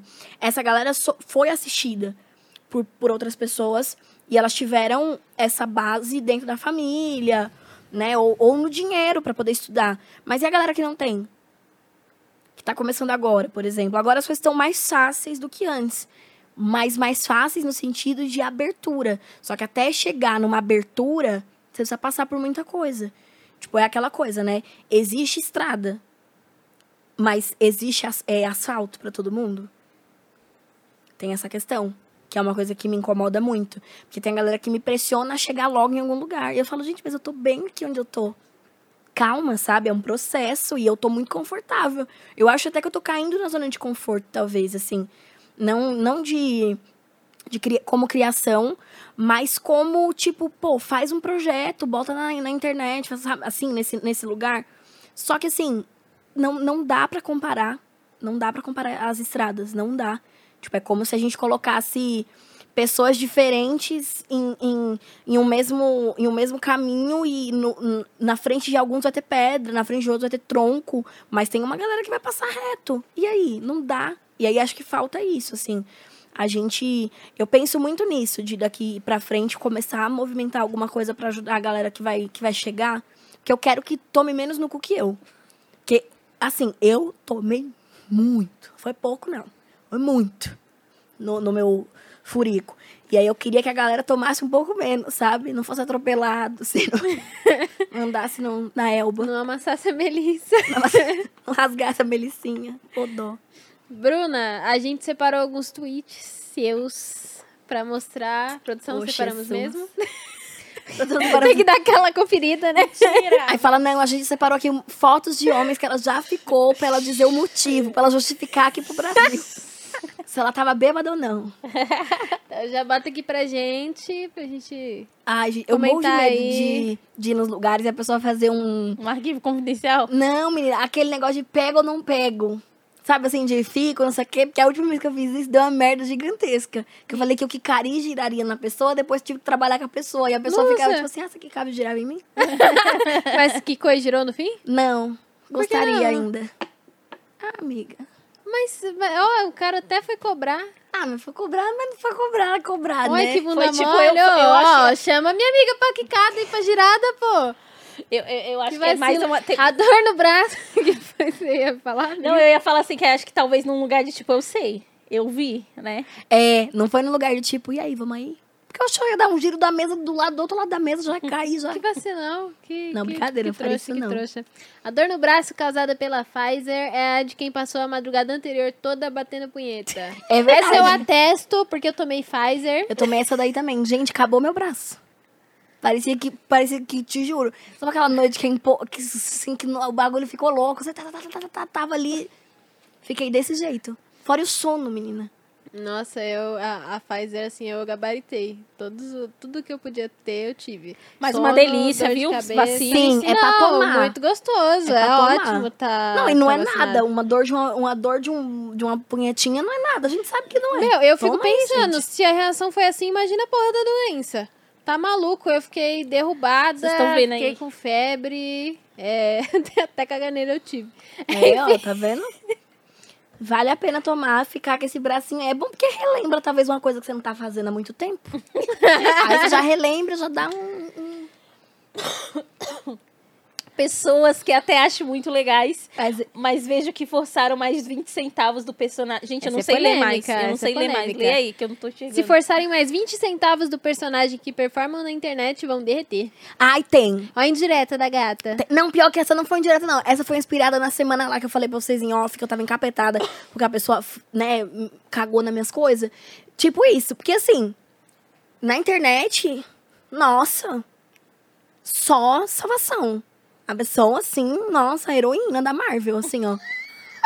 Nossa, tipo, nossa, gente, ó, uh, tamo junto aqui tudo. Aí, tipo, acabou, a, desligou o Wi-Fi da gata ou do gato, acabou a pessoa. E, a, e tem a galera também que me estressa. Tem a galera no Twitter que é, nossa, eu sou brabo, eu arrebento, eu faço e aconteço, eu esmurro, eu não sei o que, não sei o que, não sei o que. Aí quando o colega do lado é, é o, o, alvo da- do babado, a pessoa Silêncio. Ai, gente, tô muito Silêncio. ocupada. Não posso falar Ai, não- aqui nada. não. Ai, ó. Ai, desmaiei. Sabe assim? Ih, passei mal. É, é Carlos Bolsonaro dando entrevista lá no. Segura. Me segura. E tem a galera também que é assim, não, porque, nossa, porque eu sou debochada, eu debocho e debocho de todo mundo, e pega uma pessoa que não fez nada pra ninguém, compartilha e fica falando da roupa da pessoa, fala disso, fala daquilo. Você encontra a pessoa no rolê, é um cu de pombo. Não tem coragem de abrir a boca, não fala um ah pra ninguém, entendeu? Não sustenta o, o- as gracinhas. Eu acho que o melhor exemplo disso foi quando botaram uma, uma rádio feia e uma, uma travesti pra conversar. E a rádio feia não sabia falar. Uai, Ai, é verdade. eu acho ótimo. Tipo assim- ela não consegue nem falar o próprio nome. tu não é a braba? Vai? Tu não é a, a, a, a gostosona? A bucetuda? A buceta, então agora fala aí. Você não é a fêmea? Cadê tua voz, Miriam? É, é. O meme da, da Miriam, da, da, da Socorro e da Miriam. Cadê tua voz, Miriam? De que, de que universal que tu é, tua maldita? Maravilhosa. Mas é isso. Eu, ai, pego um, um, um ódio dessa galera. E tem, e tem várias dessas pessoas que eu encontro em evento, em coisa assim. Tipo, que aí eu fico só observando, sabe? A pessoa, ah, porque não sei o quê. Aí eu encontro, aí eu falo, nossa, mas. Cadê a personagem? Deixou a roupa em casa? O que, que foi que aconteceu? Ah, esse daqui. Ó, ó a irritada da gata. Homem que sexualiza tudo que a gente faz não dá tesão, dá nojo. Sim. Nossa, mas e esses peitão aí, hein? Você fala. Não, tipo assim, você tá, você tá no story. Esses dias que aconteceu, quando eu fiz esse tweet, o que, que tinha acontecido? Postei um story humilde, com pijama do perna longa. Todo fechado, não aparece, Humilde. não aparece nada. Humilde o negócio, assim, parecia nada. Aí acendi uma vela. Peguei um, um negócio, passei aqui, ó, na linha do. No, no chakra coronário aqui, ó. O cara. Nossa, que gostosa. Queria te pegar com esse look. Era um cara que eu até queria. Era um cara que eu até queria. Depois que ele pegou o meu momento de ritual, que eu quis dividir com as minhas amigas, e transformou numa coisa de tipo, quero te comer, a última pessoa que ele vai comer agora sou eu. Complicado, né? Ai, não, gente. Sabe o que aconteceu comigo ontem? Nossa, gente, por favor, não façam isso. É, alguém mandou assim, oi. Aí, assim, eu não sei porque eu respondi. Eu respondi, a pessoa, falei, oi. Aí ela escreveu e falou assim: posso te mandar uma seminude? Hoje. Eu posso te mandar um boleto em troca, a minha, a minha conta da Enel, pra você tá pagando? E aí a gente pensa, ai, gente, as pessoas não. não- Olha, pelo amor de Deus, se você faz esse tipo de coisa, toma vergonha na sua cara. Gente. E assim, Desnê. Desnê. Esses dias um cara pediu foto da bunda da minha amiga. Ela falou, ah, faz o Pix. Ah, eu também. A pessoa fala assim, teve- eu postei esses dias um, um story mostrando um body que eu tinha ganhado. Aí o menino falou assim, ah, eu queria a giradinha completa. Eu falei 500 reais. Toma aqui meu e-mail. O amor é pra nós, sim. Azar o de quem não souber. Eu não tô. tá- eu li certo? Nossa, a Leu. gente separou uns tweets sérios, né? É, gente, era pra, era, era pra pegar pirocóptero, assim, a, Aí, aí pega um tweet meu do, do, do ano passado, falando assim, gente, bom dia, acordei pra dar giro de cu. Eu fiz esse tweet ano passado. Na semana do meu aniversário, que inclusive eu conheci um boy, me apaixonei, tomei no cu, mas aí tá tudo bem. Mas eu tinha postado isso. Nunca mais posto essas coisas, porque atrai. É, eu vou aproveitar aqui, você falou, é, de amor e tal, você é uma mulher engraçada. Eu me considero uma mulher engraçada, assim, né? Eu gosto muito da risada, eu faço as pessoas darem risada. E aí tem um, um tweet muito bom que é da, da Flora, que ela fala assim. é, ele fala assim, ah, que ela fala assim, ah, mano, eu, eu- o cara fala assim, ah, você é muito engraçada, né? Ela falou assim, ah, mas você vai botar a pica ou não vai? É isso, é isso. Rola, rola muito isso. rola. Fica uma coisa meio que assim, parece que eu tô num eterno stand-up. A pessoa, tipo, às vezes eu, gente, às vezes eu só quero dar um gloob-gloob, sabe? A pessoa fica ag- agindo como se estivesse na turma do Didi. eu fico, mano, eu sou uma pessoa normal, tipo, me leva a sério, caralho. Ai, uma coisa que aconteceu eu contei pra uma amiga minha esses dias.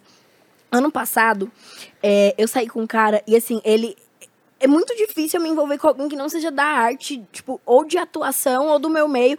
Porque a galera não entende o rolê, tipo, não entende. Eu não tenho paciência pra ficar explicando, que eu já mando a pessoa logo se lascar. E aí eu já não, sabe? E também já tá fácil, já tá ali dando sopa, é feio. Já vou lá, vou lá, e aí, vamos se beijar? vamos se beijar. E a gente se beija, dá tudo certo. Aí saí com um boy que não era, totalmente fora do- da casinha do- desse meio. Só que ele tinha me assistido já. Primeiro, eu não sei como ele me quis depois de me assistir, porque eu sempre fico nessa. Tipo, a pessoa que não é do meio e ela me assistir, ela não vai ter tesão em mim nenhum. Eu não conseguiria ter. Eu não conseguiria, mas ele teve. Aí falei, vou aproveitar, né? Só que aí eu saí com ele e, tipo, era horrível, porque virou um negócio, tipo, ele ficava meio que. Sabe assim, o tempo todo? Tipo, tudo que eu falava, eu falava assim, sei lá, chamei o garçom e falei, ah, é, eu acho que eu vou querer é, essa opção do hot dog com duas salsichas. tipo assim. É, tipo, Eu, pera, desculpa, eu assustei a Suzane da produção. Desculpa. tipo isso. A pessoa acha que tá ficando com o Sérgio Malandro. que acha que eu vou estar transando no meio da quicada, eu vou fazer yeah, yeah! Sabe? Que eu vou, que eu vou chegar no, no peru e fazer glu glu do, do nada. Não vou. Não vou, eu sou normal, eu sou uma pessoa normal. E aí a pessoa ficava o tempo inteiro e aquilo foi me estressando. E aí teve uma hora que ele falou assim. Ai, você vai fazer piada de mim, né? Falei, amor, não vou, porque eu só faço piada de gente relevante. Você tem que ter marcado minha vida ou tentado me assassinar pra eu considerar alguma coisa.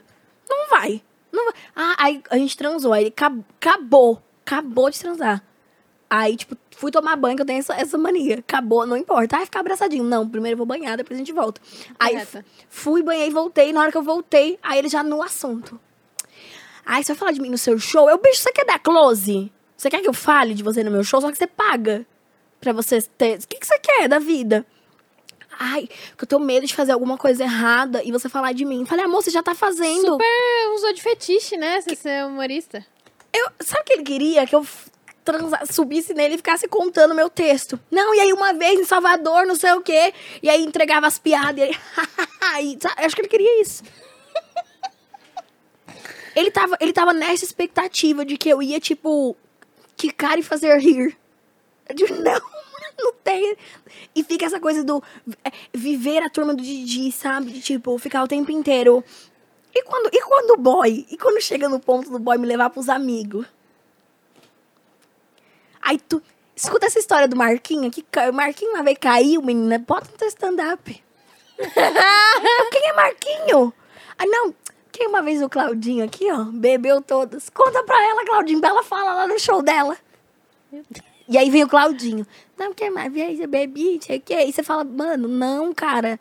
E aí fica, faz piada aí dele, que ele é corno, já foi corno, faz piada do corno. Eu não.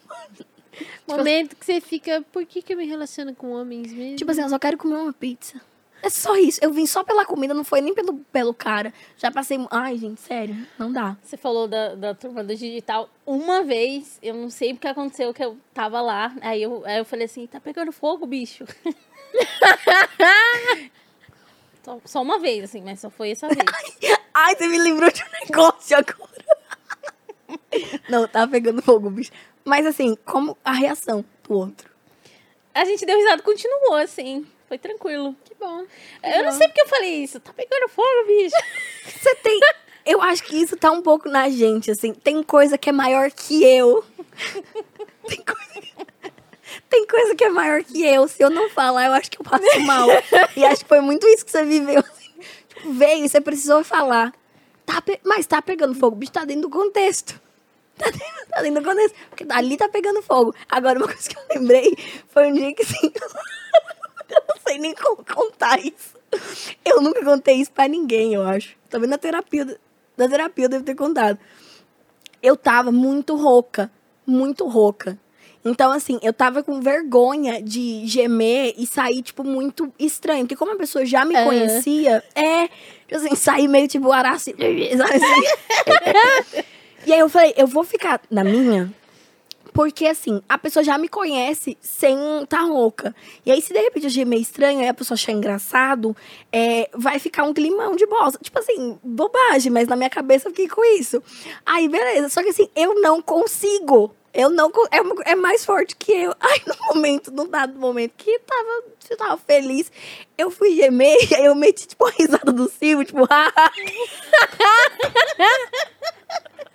meti um ai. E aí, o, o maluco de baixo, como, como também era Zé Graça, meteu um Eu falei pra mim, deu, eu vou pedir meu Uber, chega, acabou pra mim.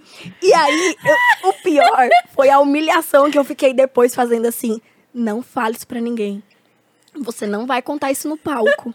Ele, não, não vou contar. Eu- aí passava meia hora, eu, Não fala isso pra ninguém. Você não vai falar isso pra ninguém. Você não vai falar isso em lugar nenhum.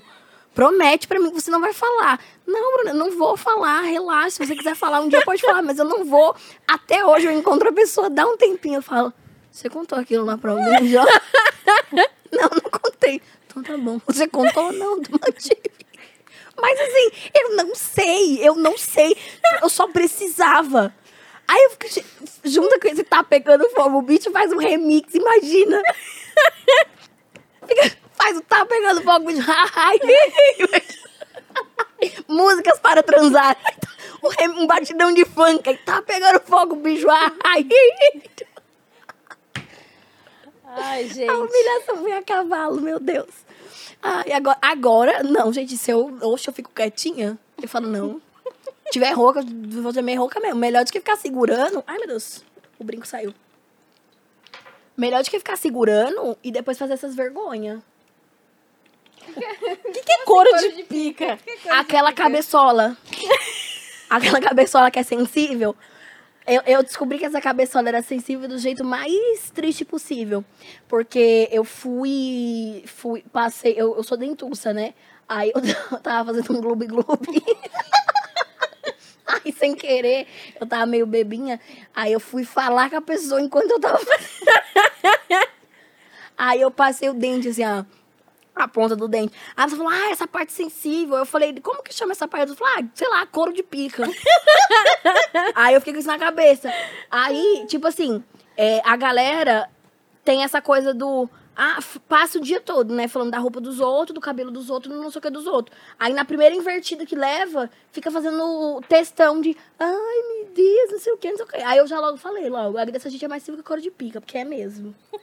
Ah, os couro, os couro de pica. Adorei a, a- a ideia do couro de pica. Temos mais produção? Minha mãe também fala muito isso, de. Nossa, não sei o que, você também hoje tá mais fina que. Só que ela falou outra coisa. Você tá mais fina que. Usa outra palavra, mas também termina com, com não sei o que lá de pica. Muito bom, muito bom. Ai, gente.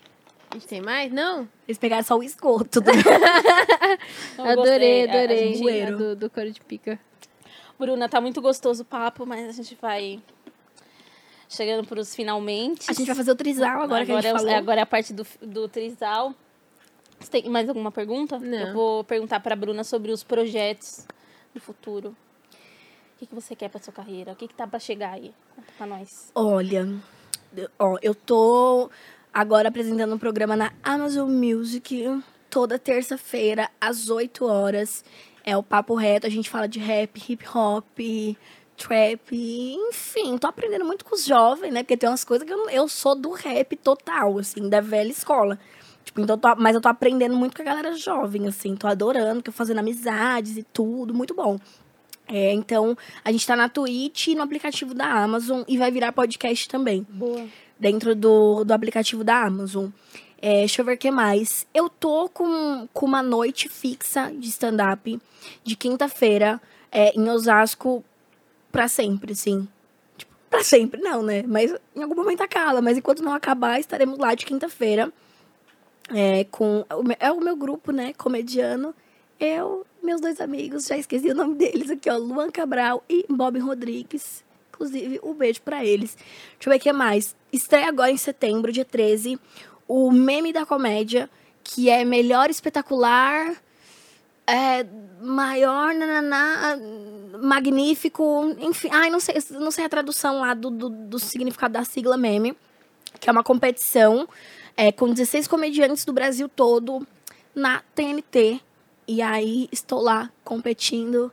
Já foi gravado, já sabemos quem ganhou, quem perdeu, quem foi humilhado, quem não foi.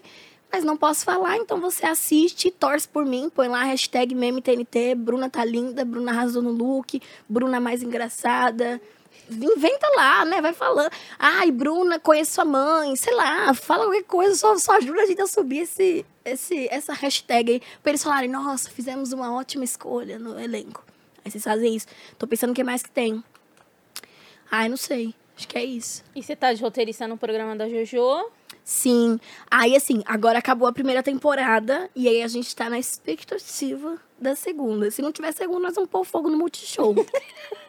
Já fica aí o Mas não tem nem motivo pra não ter, né? O programa foi mó bem. Não, foi bem massa. Eu acho que vai ter, sim. Só que assim, como agora tá nessa coisa da vacinação, então assim, quanto mais rápido todo mundo vacinar, fica mais fácil pra produção audiovisual voltar com um pouco mais de, né, de, de liberdade, assim, né? Porque é muito difícil fazer um programa com não pode, o convidado não pode abraçar o entrevistador, tem várias questões. E aí acho que eles estão esperando mesmo dar esse esse negócio. É, eu tô com um programa em negociação. É, esse programa é meu. Oba! Uh! É um, é um talk show, só que em formato de sitcom.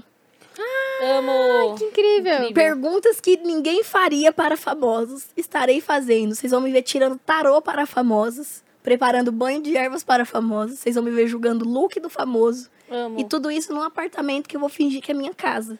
Mas na verdade é alugado pra gente fazer isso. Mas eu vou fingir que é minha casa. Incrível, incrível. Amei, amei. é Bruna, muito obrigada. Eu que agradeço, vindo. Foi um gente. prazerzão ter te recebido. Me- Amamos mesmo conversar com você. Me senti sempre. em casa, falei pra caramba, né? Deus Ai, é mais. nossa. Parece que eu dormi, eu, parece que eu tô amarrada há cinco anos, né? Não conversa com ninguém. Chega aqui. Mas é que eu gosto muito de vocês, então. Ai, a gente de a gente... Ah, muito As mãozinhas curtas. Ó, deixa suas redes sociais pra galera te encontrar. Sim, é meu Instagram, que também é meu Twitter, que também é meu TikTok, que também nem uso TikTok mais, mas sei lá. Vai que você quer caçar alguma coisa, caçar conversa lá. É Bruna Braga XX. É, acho que é, é Twitter. O YouTube é só Bruna Braga. É, mas não tem atualizações lá nesse momento. Tô concentrada em levar coisas novas para outros lugares. E aí é isso. Bruna Braga XX. Me segue e não mande nude. É, não mande nude. Só se a gente solicitar. É, se eu pedir. Evelyn, muito obrigada pela sua beleza e participação. Sempre Ai, incrível. tamo junto, Ah. amiga. Obrigada. Espero que role trisal depois que as câmeras fecharem. A gente quer agradecer muito aí vocês, a audiência que acompanha a gente, seja no YouTube ou no Spotify. Não esqueça de seguir os canais de corte, né? Os cortes brabos. O nosso canal aqui, onde a gente sobe esse lindo podcast, né? O Lança Braba. E a gente se vê na próxima. Muito obrigada aí pra vocês. Tamo junto.